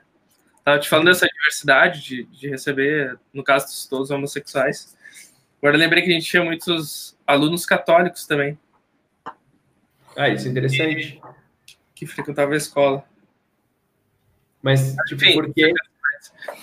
Hã? Por que católicos? Por, tipo, por que, que eles frequentavam a escola? Tipo, não é algo estranho? Não, eu acho que, cara, é uma coisa talvez engraçada assim de se falar, né? E, de, se, e se soa bah, crente e tal. Mas, tipo assim, a escola sempre admitiu as pessoas segundo o que elas ouviam de Deus. Então, tipo assim, no nosso processo de ingresso, a gente, além da nossa inscrição, né, onde a gente fala um pouco da nossa vida e tal, eles têm um, um período em que os entrevistadores eles oram, né, em relação à nossa inscrição. Então, uh, a última palavra é após esse, esse tempo de oração para entender se, uh, se, uh, se, eles entendem né, da parte de Deus se é o tempo daquela pessoa viver aquele tempo lá na escola, né? Se é para eles viverem realmente aquilo. Então, tipo assim, se entrou um homossexual, se entrou um católico, e eles entendem da parte de Deus que é para aquele cara viver aquilo mesmo, tá ali naquele período fazendo com a escola, eles aprovam, né, a pessoa. Sim, tá, então, não, Tá. Quer dizer, tu se inscreve pro negócio e daí eles que decidem se te aceitam ou não com base nesse período de oração, é isso? Isso. Tá, Esse é o processo. Eles, cara, eles basicamente oram, né? E perguntam para Deus se, se aquele cara deve fazer a, a, escola, né? Pelo menos naquele período letivo. Uhum. E é isso, o que eles entendem de Deus, o que eles ouvem de Deus, é a decisão final ali, né? Pra, porque não adianta o cara. Porque a gente tem que dar é, recomendação de três pessoas, né? Entre a nossa. Vou explicar um pouquinho melhor. A tá. inscrição tá. é feita pelo site, a gente escreve ali muitas uh, coisas sobre. Conforme as perguntas que eles fazem, né? Eles perguntam sobre nós, sobre. Uh, cara, sobre tudo, né? O que, que eu faço, quem sou eu, por que eu quero ir para a escola, o que eu como eu fiquei sabendo da escola, uh, como eu vou me sustentar, né? Eles querem saber também da parte financeira, como eu vou me sustentar durante esses nove meses lá. É, perguntam coisas super pessoais também, coisas da, da vida, traumas, uh, se eu já qual, se eu já usei droga, o que, que eu já usei, uh, se eu já tive algum, sei lá, relacionamento homossexual e tal, eles perguntam tudo, eles querem saber tudo. E e aí a gente tem que daí fechou essa parte dessa inscrição, a gente envia três recomendações que eles pedem de pessoas que caminham perto da gente. Se for pastor, se for algum líder, melhor. Então, os, essas três pessoas escrevem recomendação sobre nós, sem a gente saber o que eles estão escrevendo, enviam. Fechou essa parte. É, fechou essa parte, que daí no site a gente acompanha, né? Quando, essa, quando essas três referências enviaram as referências, a gente recebe um check no, no, no site, daí a gente sabe que foi completo. Uhum. Feito isso, a gente cai numa parte de agendamento, porque a gente faz uma entrevista com esse entrevistador que eu te falei lá da escola, um funcionário da escola e tal, uh, que faz a, agenda um Skype com a gente para trocar uma ideia, tipo, para me ver, para conversar com. Eu não sei exatamente, sabe, o que, que que, que eles querem entender dessa entrevista. Mas eu, eu sinto que é mais para para conversar com a pessoa, sentir a pessoa, porque nessa entrevista eles também oram pela pessoa, né? Então acredito que existe algo aí que eles também querem entender, olhando para essa pessoa, conversando com essa pessoa. E aí, feita essa entrevista, aí eles entram nesse período de, de oração. Tipo assim, tem gente que já recebe a aprovação no outro dia, sabe? Mas, não sei, cada um tem o seu tempo ali de fazer isso, né? Se, se tem uma coisa que existe naquela igreja, naquela escola, é tipo assim, não existe um padrão e não existe uma caixa, né? Tanto para Deus falar ou fazer, ou para como ele quer fazer.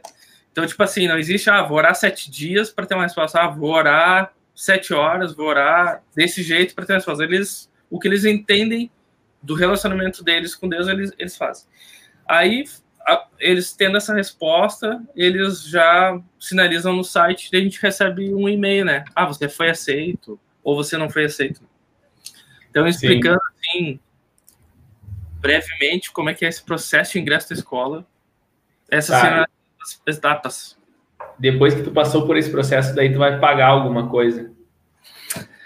É, daí eu, eu sou aprovado e aí eles pedem um, um sinal, né? porque daí uhum. eles precisam enviar via correio um documento que é o M1, que é o que eu vou apresentar lá na minha entrevista do consulado, que é um documento que a escola emite com o meu nome, com o período que vai ser a escola, uh, o local, tudo que o consulado, tudo que a embaixada precisa saber, né? Para eles ter certeza que uma escola nos Estados Unidos me aceitou para que eu estude lá. Sim. Então, eles, eles pedem um sinal para poder emitir esse documento para mim, enviar por correio aqui para minha casa e para eu sinalizar que, tipo assim, tá, eu, eu vou ir para a escola, eu fui aprovado e eu estou sinalizando financeiramente também que eu vou ir, estou me preparando. E para eles se organizarem, porque ele, imagina, eles recebem 1.500 alunos, então tu imagina o nível de organização que eles têm que né? E aí é isso, aí eu pago, pago esse sinal e e aí começam os meus trâmites aqui, né? Aí as coisas dependem de mim, porque eu preciso do visto e preciso sinalizar para eles que eu tive meu visto aprovado. Uh, e aí eu começo as outras etapas das coisas, tipo ver casa, passagem aérea. E, e aí eu entro também na, no período de pagamento da escola, porque como um aluno internacional, né, que eu, que eu seria, eu sou, eu, eu tenho que pagar a escola integralmente já. Esses nove meses de escola eu já tenho que pagar na bucha até, tipo assim, até outubro, mais ou menos, eles dão esse prazo assim, para a gente pagar toda a escola. Eu ia te perguntar isso, se tu pagou de uma vez só, ou se tu pode, tipo, se tu parcelou de alguma forma. É, só quem pode parcelar são os nativos, né? Os alunos americanos têm essa opção de poder parcelar durante a escola toda o valor uhum. dividido em nove vezes. Mas os internacionais, eles têm essa política, assim, não sei se é alguma questão da lei da cidade também. Tem muitas coisas. Eu, eu acredito que possa ter a ver com governo federal, por essa questão de imigração. Tipo, senão tu é. paga o sinal, tu entra e depois tu some lá dentro, certo? Isso. Tipo, Exato, é. Mas... Eu acho que é isso também, porque a escola e a igreja tem uma relação muito boa, assim, com a uh, com o governo e tal, então eles, eles fazem tudo muito certo, assim. Então eu acredito que seja isso aí mesmo. Tá, mas tipo, que eu não sei se tu, se tu provavelmente esses valores mudam, mas quanto que tu pagou nessa função? Tipo, quanto tu pagou esse, na bucha, assim? Na bucha? Porque foi em dólares, tipo, na época era, era menos, agora é, tá absurdamente caro. Na época foi um pouco menos. Eu paguei, cara. Cara, eu não consigo lembrar. Faz... Eu sou. Já tenho um problema de memória. E como isso aí a gente já tá falando de, sei lá, um ano atrás. Mas foi. Cara, eu acho que 18 mil. Reais ou dólares? 18 mil reais. Ah, tá. É, então eu suponho que tava tipo 4 reais o dólar. É, tava 4, 4, 4 e pouco. É. Então 4,60, se eu não me engano. Mais ou menos. Tu pagou, tipo, provavelmente uns 4 mil dólares. Isso. Assim.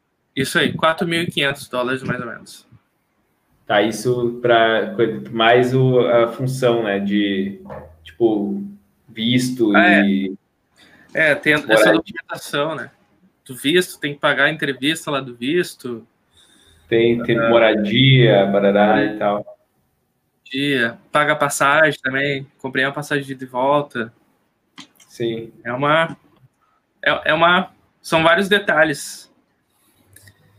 Não, eu tô perguntando porque eu acredito, eu acredito que o valor da escola não deva mudar tanto. Tipo, deve mudar para nós por causa da oscilação do câmbio, mas, né? Tipo, de um ano para o outro não deve ter mudado tanto de, enfim, Isso. já que, já é, que esse não, vídeo... não, não, teve, não teve nenhum ajuste. Eu, eu, eu tô só, dizendo assim, já... Só por causa... Acho que trancou. Uhum, não, tá, tá meio falhando, mas eu tô, eu tô entendendo. Voltou. Pode. Tá. É... É, é... exatamente o que tu disse. Não, eu, eu tô é... perguntando mais porque é isso que eu estava dizendo, que já que esse vídeo está registrando um monte de informações sobre essa escola, como é que é o nome da escola mesmo? É, é procura por BSSM, BSSM, é a tá. forma abreviada que eles falam, que é fácil de achar. Tá. É, Merchan, né? Não, tudo bem. É, tipo, já que é isso que eu estava dizendo, já que a gente está registrando um monte de informações sobre a escola, então é por isso que eu estou perguntando os valores, certo? é.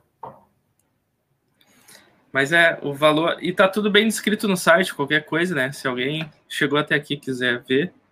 O... Cara, uma coisa que eu achei fascinante, assim, e que é o meu grande problema no Brasil, é a falta de planejamento para as coisas, assim, sabe? Pelo menos eu, eu não sei.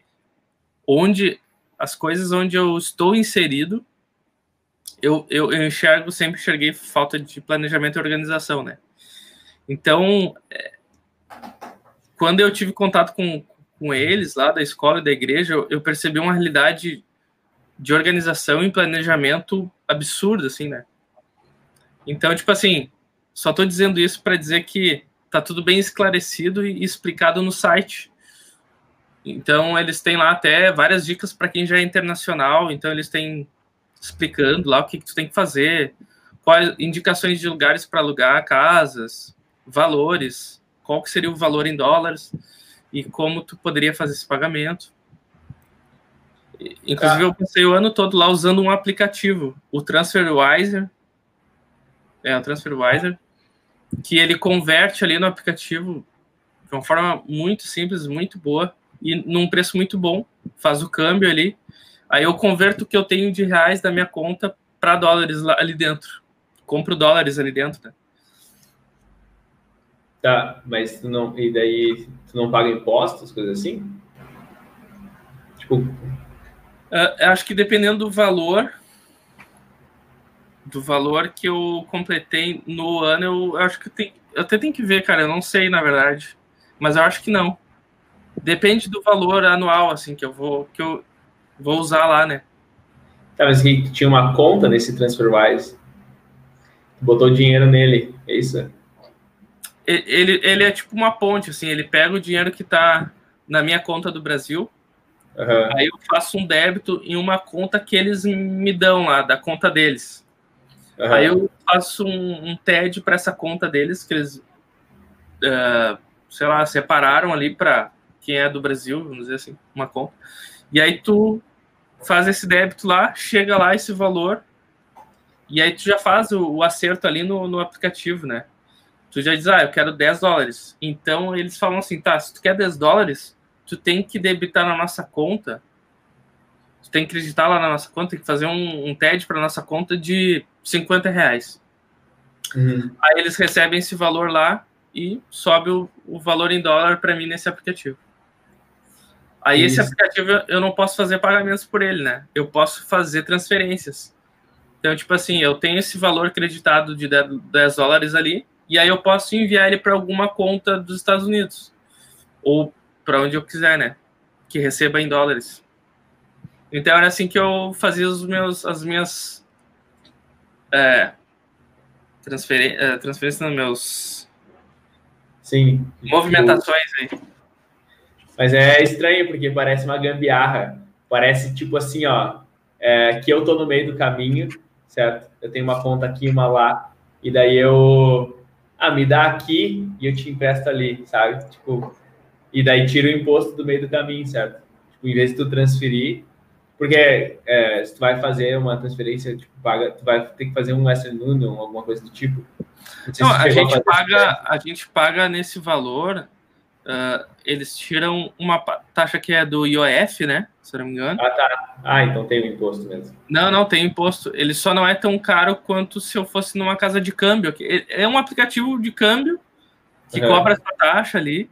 Só que eu eu sempre achei o valor dele muito bom, assim. Eu comparava às vezes com outros sites de câmbio, assim, que a gente pode ir aqui no shopping, por exemplo.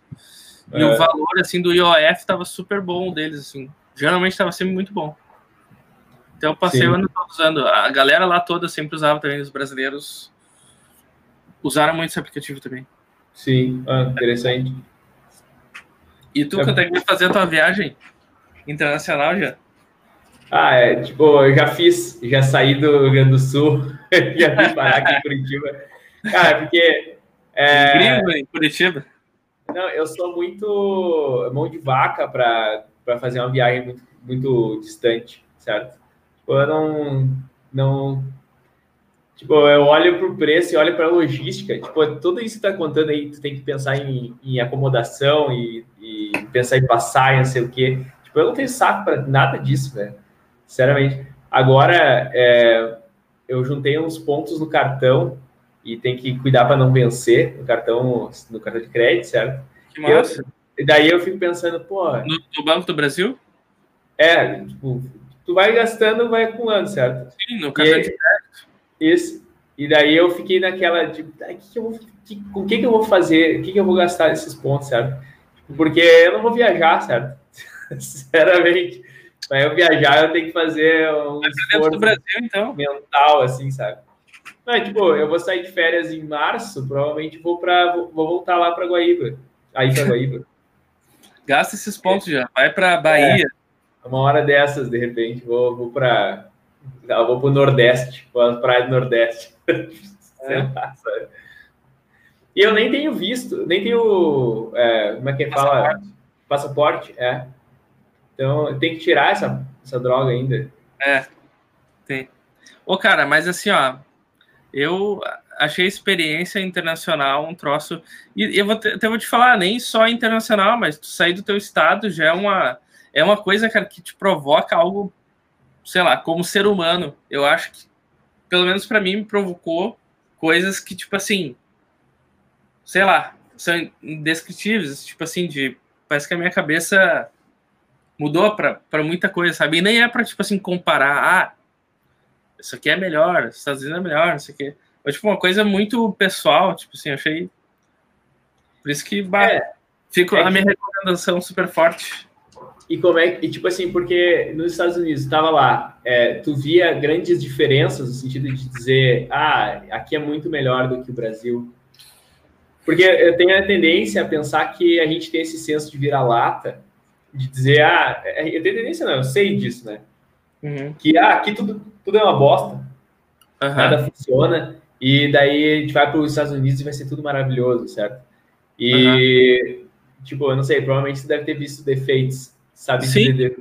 É, a minha, acho que a minha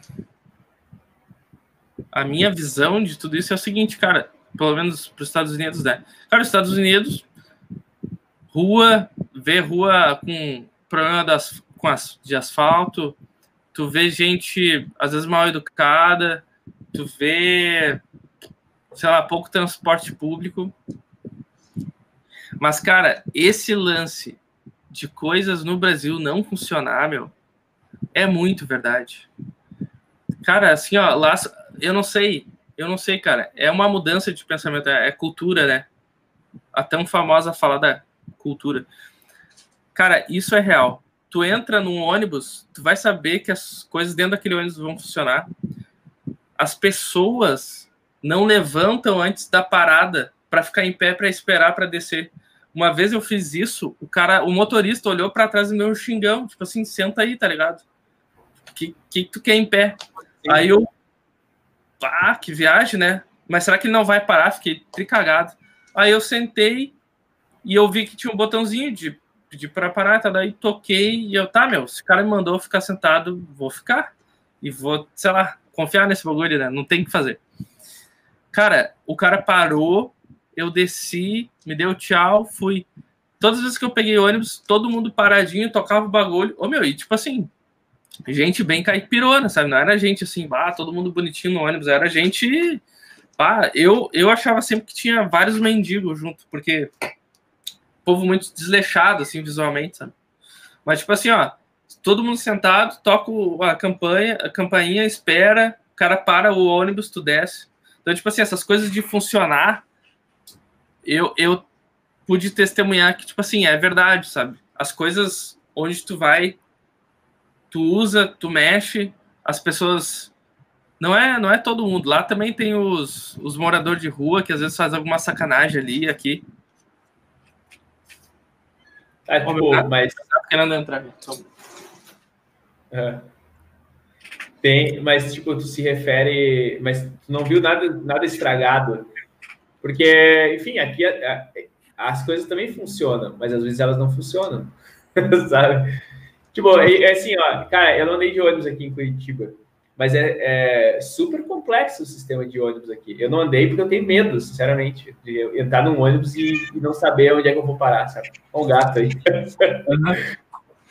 É que, tipo assim, cara, ah, é, é te explicando assim, tu consegue encontrar, mas aqui também funciona, aqui não mas não sei, cara. Eu, eu achei diferente, pelo menos olhando para Guaíba e Porto Alegre, porque Curitiba também bata, é, já está em outro nível em relação a Porto Alegre, né? Pelo menos nessas coisas assim que a gente falou de transporte público e tal. Eu acho que pelo menos pelo que eu sempre ouvi aí sempre foi melhor assim.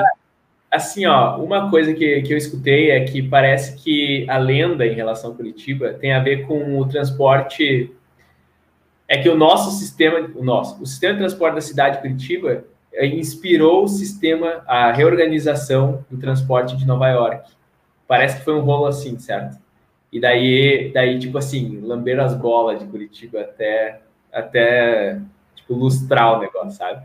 Uhum. Mas é, não é uma coisa, não é tão extraordinário, aparentemente. Tipo, eu vejo ônibus lotado aqui, mas funciona aparentemente, sabe? Tipo, eu não, eu achei uma coisa estranha, que é o que me assustou mais em relação a andar de ônibus, que é tem vários ônibus, tem ônibus cinza, amarelo, vermelho e, e azul. E a região metropolitana aqui, suponha que tu tem, sei lá, como se fosse Canoas, Alvorada e Gravataí, certo? Uhum. Aqui tu tem Tamandarés, uh, São José dos Pinhais, Colombo, uh, enfim. As cidades, uh, o sistema de transporte é todo um só, certo? Uhum. Dessa, dessa região metropolitana inteira. Não é que nem, é mais ou menos como funciona o, tri, o teu aí, certo? em Porto Alegre. Quer dizer, tu tem um cartão e tu anda em todos. Só que não é essa bagunça que é aí, né? Que o, tem o Guaíba, tem a Vicasa, tem o não sei uhum. o quê. Tipo, aqui todo o sistema de transporte é um só. E daí, como tem os tubos, tu paga a passagem para entrar no tubo. Pá. E daí tu anda. Aí ali tu anda.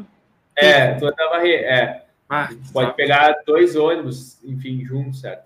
Só que assim, é. não é bem assim.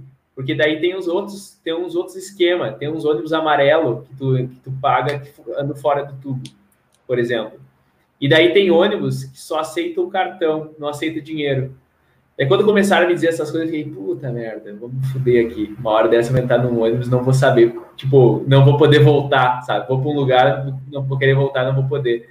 Daí eu comecei, aí eu, tipo, eu só, como eu, eu só ando de Uber, eu não vou muito longe, né? Eu moro no centro, então eu ainda não andei de ônibus. Uma hora dessas eu vou pegar e vou aprender esse troço, sabe? Enfim.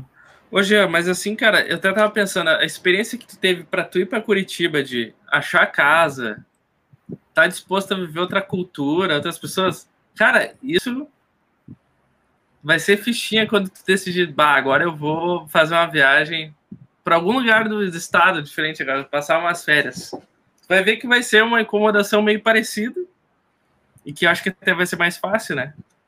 Pensa nisso. É. Eu quero não, muito. É, é eu, não tem como pensar no Jean, tipo, sem pensar baixa. Tu não, não, não combina pensar no Jean e pensar que, tipo assim, nunca vai. Tu, tu não foi visitar teu irmão? Onde não, tá morando? Não. não, não tem nem passaporte. Tipo, não, né? Agora. Não. Ah, é verdade, é verdade. É.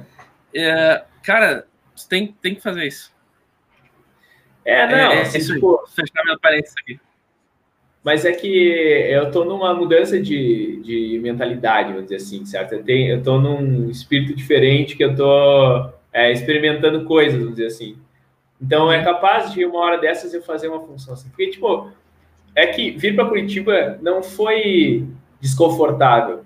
Foi uma mudança boa, foi uma mudança necessária. Tipo, Uhum. Parece que, que a minha vida tá, empacou em um certo momento e eu disse, ela tava ali patinando, eu disse, tá, agora vai, tipo, dar um empurrão, uhum. agora vai para frente, certo? Então, uh, tipo, parece que, que não vir era o problema, sabe? Não vir é que era, seria uma coisa ruim. Uhum. É, e também foi relativamente fácil não foi tão difícil assim. Tipo, talvez, talvez eu esteja exagerando o desconforto, mas é que eu sou preguiçoso. Uhum. Basicamente é isso. Uma hora dessas eu vou em algum lugar e vou, é isso vou aí. fazer uma função dessas. Ô, cara, sabe outra coisa que eu destacaria dessa comparação, né? Brasil e outro país, é o jeitinho brasileiro, já. O jeitinho brasileiro realmente existe e eu ignorava ele, porque eu também fazia muito, usa, utilizava muito do jeitinho brasileiro.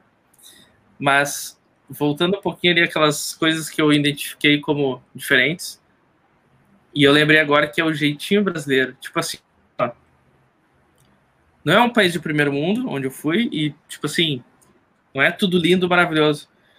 Mas, tipo assim, quando eu via que as coisas estavam bem conservadas e funcionavam, e eu via que, tipo assim, as pessoas não tinham jeitinho que nem o do ônibus ali. Agora eu acho que eu classificaria isso como jeitinho brasileiro. Tipo assim, ah, já vou me adiantar, vou descer primeiro, vou correr ali para a porta. Esse é só um exemplo, né? Mas, tipo assim, eu via isso muito, sei lá, no meu ambiente ali de escola, na administração da igreja. Tipo assim, não tinha.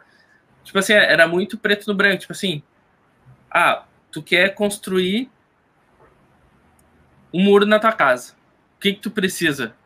Ah, eu acho que eu vou tentar fazer. Vou ver o YouTube, vou comprar massa, uns tijolos e vou tentar fazer. Aqui muita gente poderia pensar assim, né? Mas, cara, lá eles vão pensar assim, ó. Vai, eu não sei fazer. Preciso de um profissional. Vou encontrar um profissional que construa muros. É um exemplo meio tosco, mas, tipo assim, só para dizer que, tipo, eu não, eu não vi os caras tentando. Ah, vou fazer isso aqui, mas eu nem sei fazer direito. Ou, uhum. ah, vou comprar isso aqui para emendar com isso aqui e eu vou conseguir aquilo lá que eu vi. Tipo, não. Isso aí me, me me deixou assim, tipo, bah, que louco, né? Os caras não têm. Às vezes eu ficava, bah, mas é só fazer aqui, é só botar aqui e tal, sabe? E os caras, não, tipo, isso aqui tá acabando, vamos botar fora. Não vamos aumentar esse produto aqui. Enfim. Sim. Pô, bom, eu não sei. É, tipo, eu não sei se o exemplo do muro é o melhor, talvez, talvez aí, enquanto a gente conversa, tu pense outro que seja mais, é, é, enfim, representativo. Mas eu ia te perguntar, tipo, tu não ficou só em Reading, né? Tu viajou para os Estados Unidos. Porque eu me lembro que, se não me engano, no Natal, tu postou foto, acho que em Nova York. Não, Pô, eu fui pra... Eu, eu, eu tava... Um amigo meu lá da, da escola... Da escola, não. Ele, ele visitava muito a igreja e conhe, começou a conhecer a, o pessoal da escola. E eu fiz uma, uma boa amizade com ele, Diego. E aí ele falou, bah, cara, eu quero muito sair daqui e subir até Los Angeles pela costa de carro. E aí me convidou, perguntou se eu não estava afim, a gente ia dividir algumas coisas tal. E aí, cara, eu fui ali na véspera do Natal, que a gente entrou num recesso lá na escola. E aí eu, a gente pegou e foi, cara. Foi muito, muito irado, assim. A, a paisagem, a vista pela costa é troço de filme, assim. A própria chegada em Los Angeles também, né? O cara vai revivendo, assim, filmes e aquela coisa toda, assim, que o cara passa a infância toda assistindo, né? Então foi, bah, foi bem massa. Aí a gente passou o Natal lá, a gente passou perrengue também, carro estragou, tivemos que arrumar. A gente comia no meio da estrada, não tinha muita grana para parar e comer em um lugar. Dormia no carro, achava uns lugares meio de boa, assim. Os brasileiros é. lá e encostava o carro, dormia. E não era perigoso? Pois é, a gente ficava meio assim, né? Tipo, ah. Lá, é. lá os caras não dão muita bola para carro, assim, né? O carro é muito barato, então roubar, assim, não. Acho que eu vi uma, uma vez só esse episódio, mas era mais assim, tipo, o nosso medo era dos, dos moradores de ruas, os homeless. Eles que, quebram geralmente o vidro para pegar as coisas de dentro, né? Uhum. Esse foi nosso medo, mas a gente, a gente achava lugares meio. meio. tipo assim, melhores. Ó, o gato ali. Uhum. Lugares mais bem habitáveis, assim, habitados. E aí a gente escorava o carro ali e arriscava. É. Não, eu pergunto porque, tipo, Los Angeles, para mim, é, na minha cabeça, é um lugar tenso, assim, tipo, uh, enfim, é, a impressão que eu tenho é que é perigoso, sabe? É uma coisa que não, uh, não é. Não é... é. Claro que, que tipo, quem mora em Porto Alegre não estranha muito. Sim, sim. É, lá tu pode é. ficar andando, conversando com teu celular na mão e que vai ser muito difícil alguém passar correndo e levar. Sim. Mas o que mais me causou estranheza é o lance da, da maconha, né? É muito forte, assim, o cheiro, é, porque é muita gente usando. E como é, é legal lá, uh, tem, as, tem esse lance, né? Que é o que o cara estranha mais, porque aqui tu não, não tu sente cheiro aqui e tu acha estranho. Uau, alguém tá, tá fumando maconha, né? Aquela coisa, Sim. né? Então, quando tu chega lá, todo mundo tá usando, todo mundo uh, tem as lojinhas lá, né? Escrito assim, ah, maconha, mar, marihuana e tal. Uhum. Tem delivery, tu pode pedir uma tele de, sei lá, bolo de, de maconha tal. Então, é um choque de realidade que foi, eu acho que, que mais me chocou, assim, mas mas não, não, não lembro de ter visto, visto uh, briga ou coisa assim que fosse meio, tipo assim, bah, é tenso, é meio perigoso. Foi mais o lance da, da maconha mesmo, que é um, a gente não tá acostumado aqui na rua, né?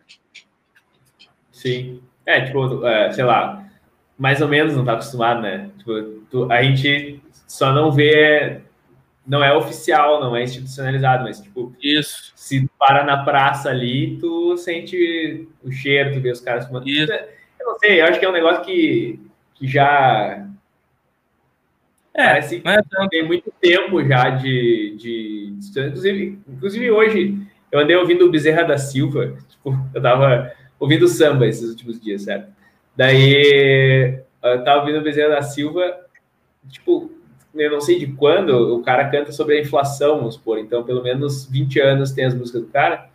É, e as, o que ele tá cantando, ele, tipo, tem várias músicas que ele fala de, de tipo, por que, que essa erva é proibida, sabe? Ou coisas assim, sabe? Então, sei lá, parece que já tá no. Já é meio cultural a maconha, sabe? Uhum. Sei lá. Não sei se tu vê como isso. Como crente, a gente vê como estranho, mas se, tu, se tu sai do nosso meio, tu vê.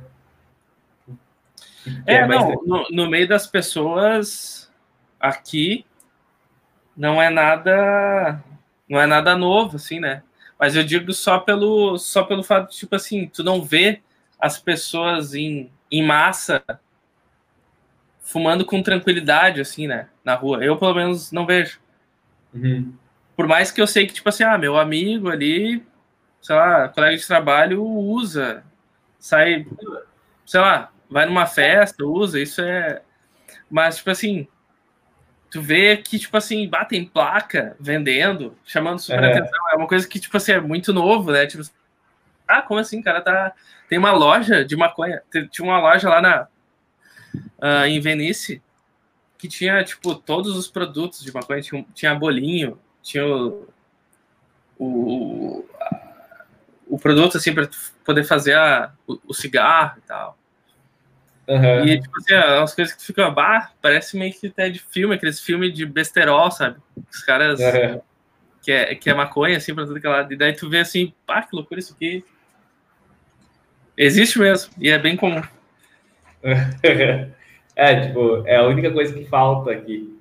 Sabe? Porque eu não sei, tipo, tu tá falando que não, que não, que não vê. Sei lá, eu, eu me lembro de quando trabalhava no centro de Porto Alegre, sentar na Praça da Alfândega e daí tu vê o cara fumando ali numa boa. Até aqui, eu, eu moro aqui no centro, né? Tem uma praça aqui na frente da Câmara dos Vereadores. Uhum. E o pessoal, tipo, senta na praça e tá tranquilo ali, sei lá. É, tipo, eu não, não vejo. É aquele negócio que eu falei é, no último, na última conversa que eu tive com o Fialho, com a, a pessoa anterior que eu conversei. Eu disse: olha, se tivesse sendo em metro, eu até consumia. Mas eu não vou fumar um negócio que eu nem sei o que, que é, sabe? A é, menos que venha o cara misturar, sei lá. É, sabe? Sei lá o que, que tem ali. Então.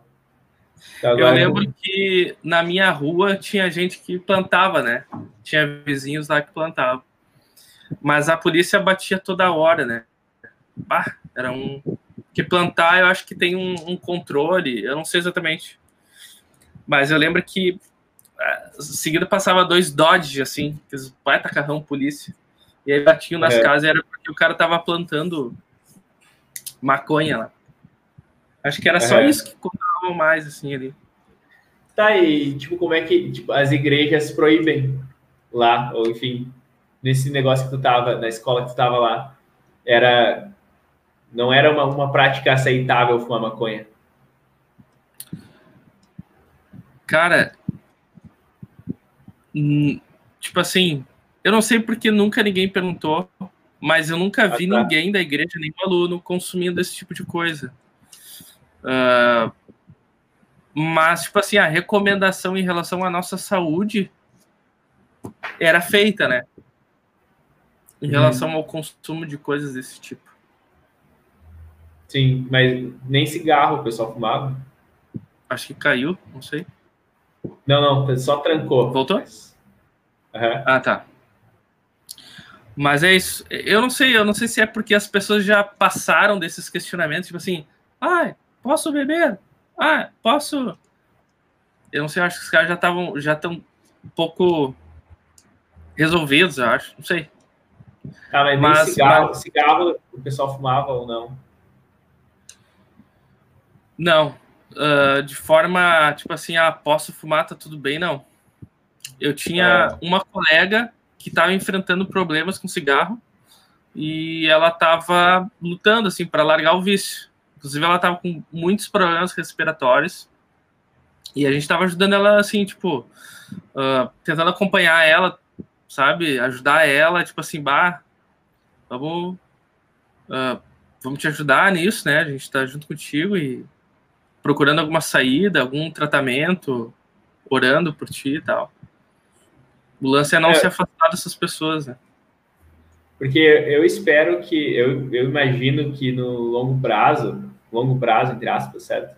É, tanto cigarro, o cigarro é uma coisa que, tipo, na verdade virou, hoje, hoje em dia a impressão que eu tenho é que tem gente que adoraria proibir o cigarro e liberar a maconha, certo? Tipo, inverter, assim, porque... Ah, trancou aí, travou aqui.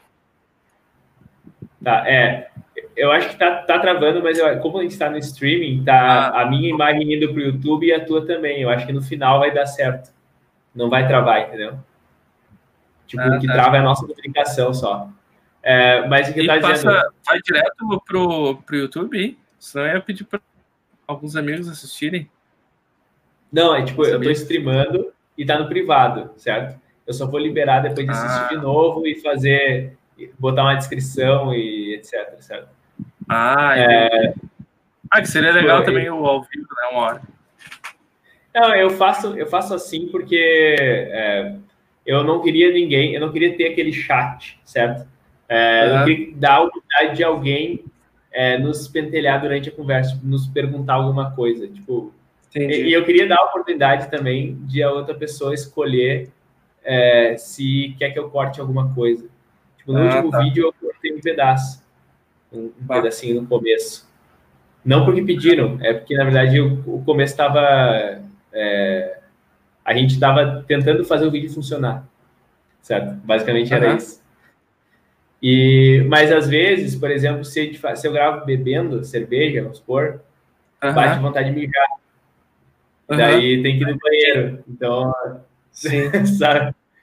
Então, por causa disso, eu, eu faço assim, tipo, prefiro poder cortar essa parte, então. Sim, sim, sim. Cara, se tu precisar de alguma ajuda com o teu canal, posso te ajudar se tu precisar de alguma... Porque eu vi que tu não tem foto ali de, de perfil, nem de capa, se quiser dar uma... É, eu, eu não fiz nada, é, tipo, uma hora dessa, é, na verdade, assim, ó, o que acontece? Se tu olhar, eu tenho uma foto, uma imagem que eu peguei do Anchor mesmo, que são dois macaquinhos. Eu, eu busquei por Monkey Stalking, certo? Tipo, uhum. aí tem dois macaquinhos assim, certo? Uhum. E daí eu sempre substituo a cabeça de um dos macaquinhos por uma pela foto da pessoa com quem eu tô conversando, certo?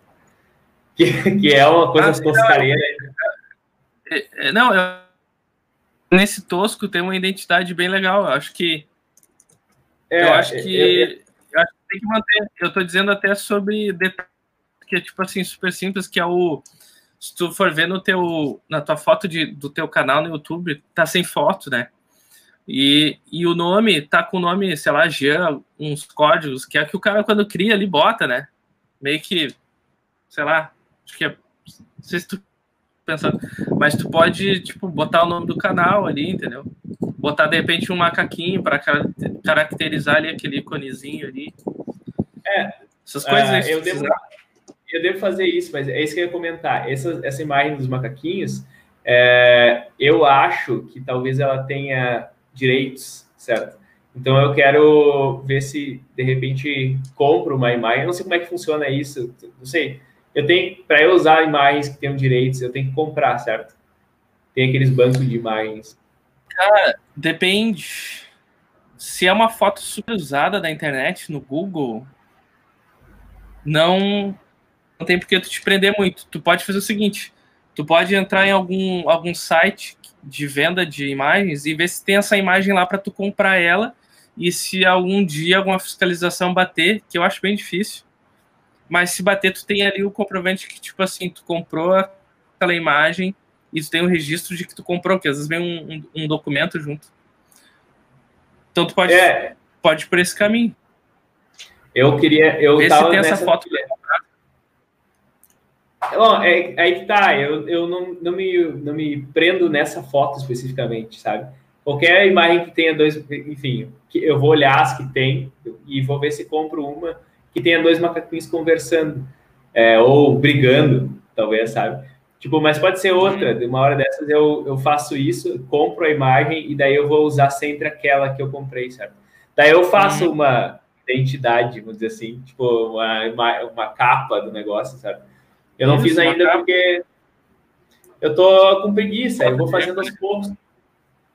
Tipo, Cara, eu, eu, eu sou eu sou acelerado para essas coisas, né? Ontem eu já criei uma empresa nova, já criei toda a identidade dela e os rótulos, que é um produto, né? Vão ser.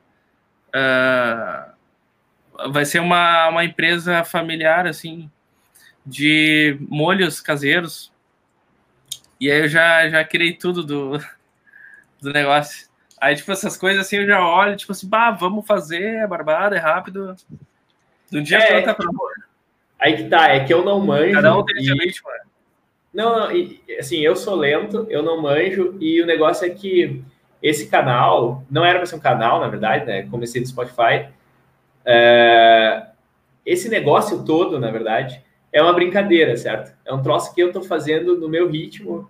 O único compromisso que eu tenho, e que às vezes é bom, às vezes é ruim, é gravar com uma pessoa uma vez por semana, certo? É assim, é isso, certo? O resto eu posto uma vez por semana, às vezes eu posto no sábado, no domingo, às vezes eu posto na quarta-feira, certo? Tipo, eu enrolo para postar, ou eu tô fazendo outras coisas e eu não posto. Mas, tipo, eu aprendi horrores de coisas já em função disso. Eu já fucei um monte de programas de edição e tal, em função disso. E, tipo, eu não, eu não edito grandes coisas. A gente tá, a gente tá streamando aqui há, há quase duas horas, certo?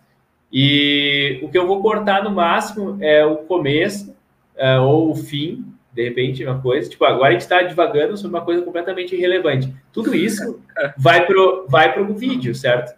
Tipo, se for chato para quem estiver vendo, para quem quiser ver, paciência, sabe? Tipo, eu, eu não ligo muito para para é, gerar uma conversa interessante, certo? Eu ligo para sentar duas horas com uma pessoa, duas horas ou mais, ou menos, um pouco, e conversar com a pessoa que eu me propus. Tipo, durante esse tempo eu não, não peguei o celular aqui. Eu vi ele ligar a tela umas duas vezes ali. Até alguém me mandou alguma coisa. Mas eu não. Eu não. Não mexo no celular. Agora eu tirei um tempo para falar com o Silas, certo? Talvez ah. eu não tenha. Talvez no meio da conversa, acontece às vezes. Ah, eu não tenho muito assunto com a pessoa. Tipo, não tá legal a conversa, é, falar nisso aqui. Ah, mas daí a gente muda, a gente fala outra bosta, entendeu? Tipo, eu não tenho compromisso nenhum. E, inclusive, porque tem um negócio que eu não quero reduzir a, a pessoa a uma certa coisa. Tipo, eu, eu, te, eu te convidei para conversar sobre os Estados Unidos e a tua viagem para lá. Mas, tipo, é, o Silas, o, a pessoa do Silas, não é o cara que foi para os Estados Unidos e, e, estudou lá numa escola específica. É um cara que tem um monte, que fez um monte de coisa, certo? Tipo, que manja de identidade visual, como tá falando agora, que fez campanha de uhum. marketing.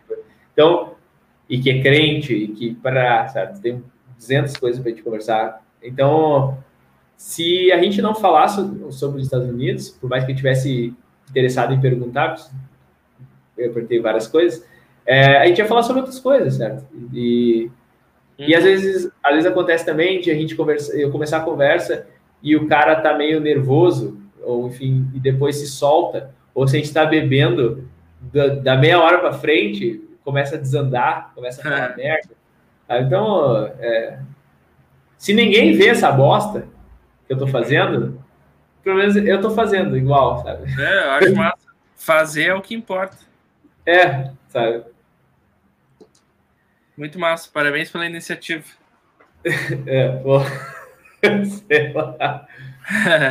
mas, mas, tipo, eu vejo pessoas que têm é, muito mais potencial que eu para fazer, certo? Tipo assim, ó, tu tem um cenário tri aí, um lugar legal para gravar, tipo, melhor que a minha parede branca aqui, que dá eco, né?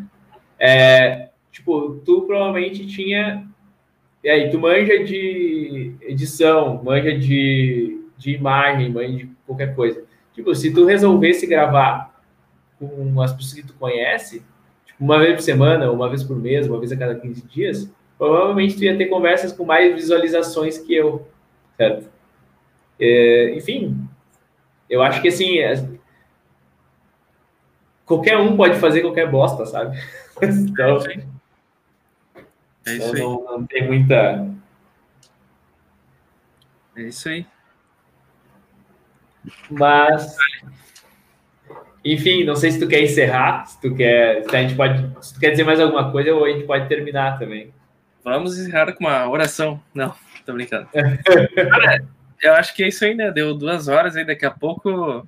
Acho que já até passou tempo demais, né? Cara, pode deixar para uma parte 2. Mas é, é, isso aí. Acho que foi, foi bem massa. Vai ser aquela oração, amado Deus, eterno, soberano Pai. É, como é que é? Tinha um esquema, eles sempre falavam ali na Assembleia. Bah, falei da nominação. Depois corta. Mas era, como é que é? Não sei que esteja com todos. Ah, era tipo assim, era é, meio regra, assim, era meio é, bem religioso, assim. Esqueci. É, é, é bênção apostólica, assim. É, é a comunhão. Uh, isso aí, isso aí. Eu sei, eu sei o que tu tá falando, mas é, não isso aí. não, na igreja luterana a gente terminava com aquela uh, que era do Arão, que é, acho que é. Uh, como é que é? Ah, esqueci o negócio. É que o Senhor vos abençoe e vos guarde, que o Senhor uh, levante o seu rosto sobre ti e tenha misericórdia de ti, que o Senhor sobre ti. Não, é. Que o Senhor sobre ti levante seu rosto e te dê a paz. Uh, que era é, a bênção arônica, se não me engano é isso, que é Arão, Arão, irmão de Moisés, diz isso na Bíblia, sabe? Então, a gente encerrava as, as reuniões na igreja luterana assim. Muito bem. Bom, mas enfim, uh, se tu não, não quer dizer nada ou anunciar nada, eu sempre deixo. Uh, cara, eu só queria dizer que semana que vem estaremos na Rede Globo aí, com mais um show ao vivo. Não, eu acho que é isso aí. Obrigado pelo convite. É muito legal poder falar com os amigos, né? Trocar ideias de forma livre e natural. E é isso aí, eu tô fazendo um monte de coisa. Já voltei, graças a Deus, com trabalho, né? Uma coisa que no meio da pandemia seria muito muito louco. Então, tô trabalhando bastante. Tô fazendo parte do planejamento assim da do time de louvor ali da minha igreja também. E, cara, acho que eu acho não, né? Tô me planejando para casar esse ano. Beijo para Vitória. Tu vai Meu conhecer o Curitiba aí. e, e é isso aí. Um ano bem corrido. Então tá, deixa eu encerrar aqui então. Peraí.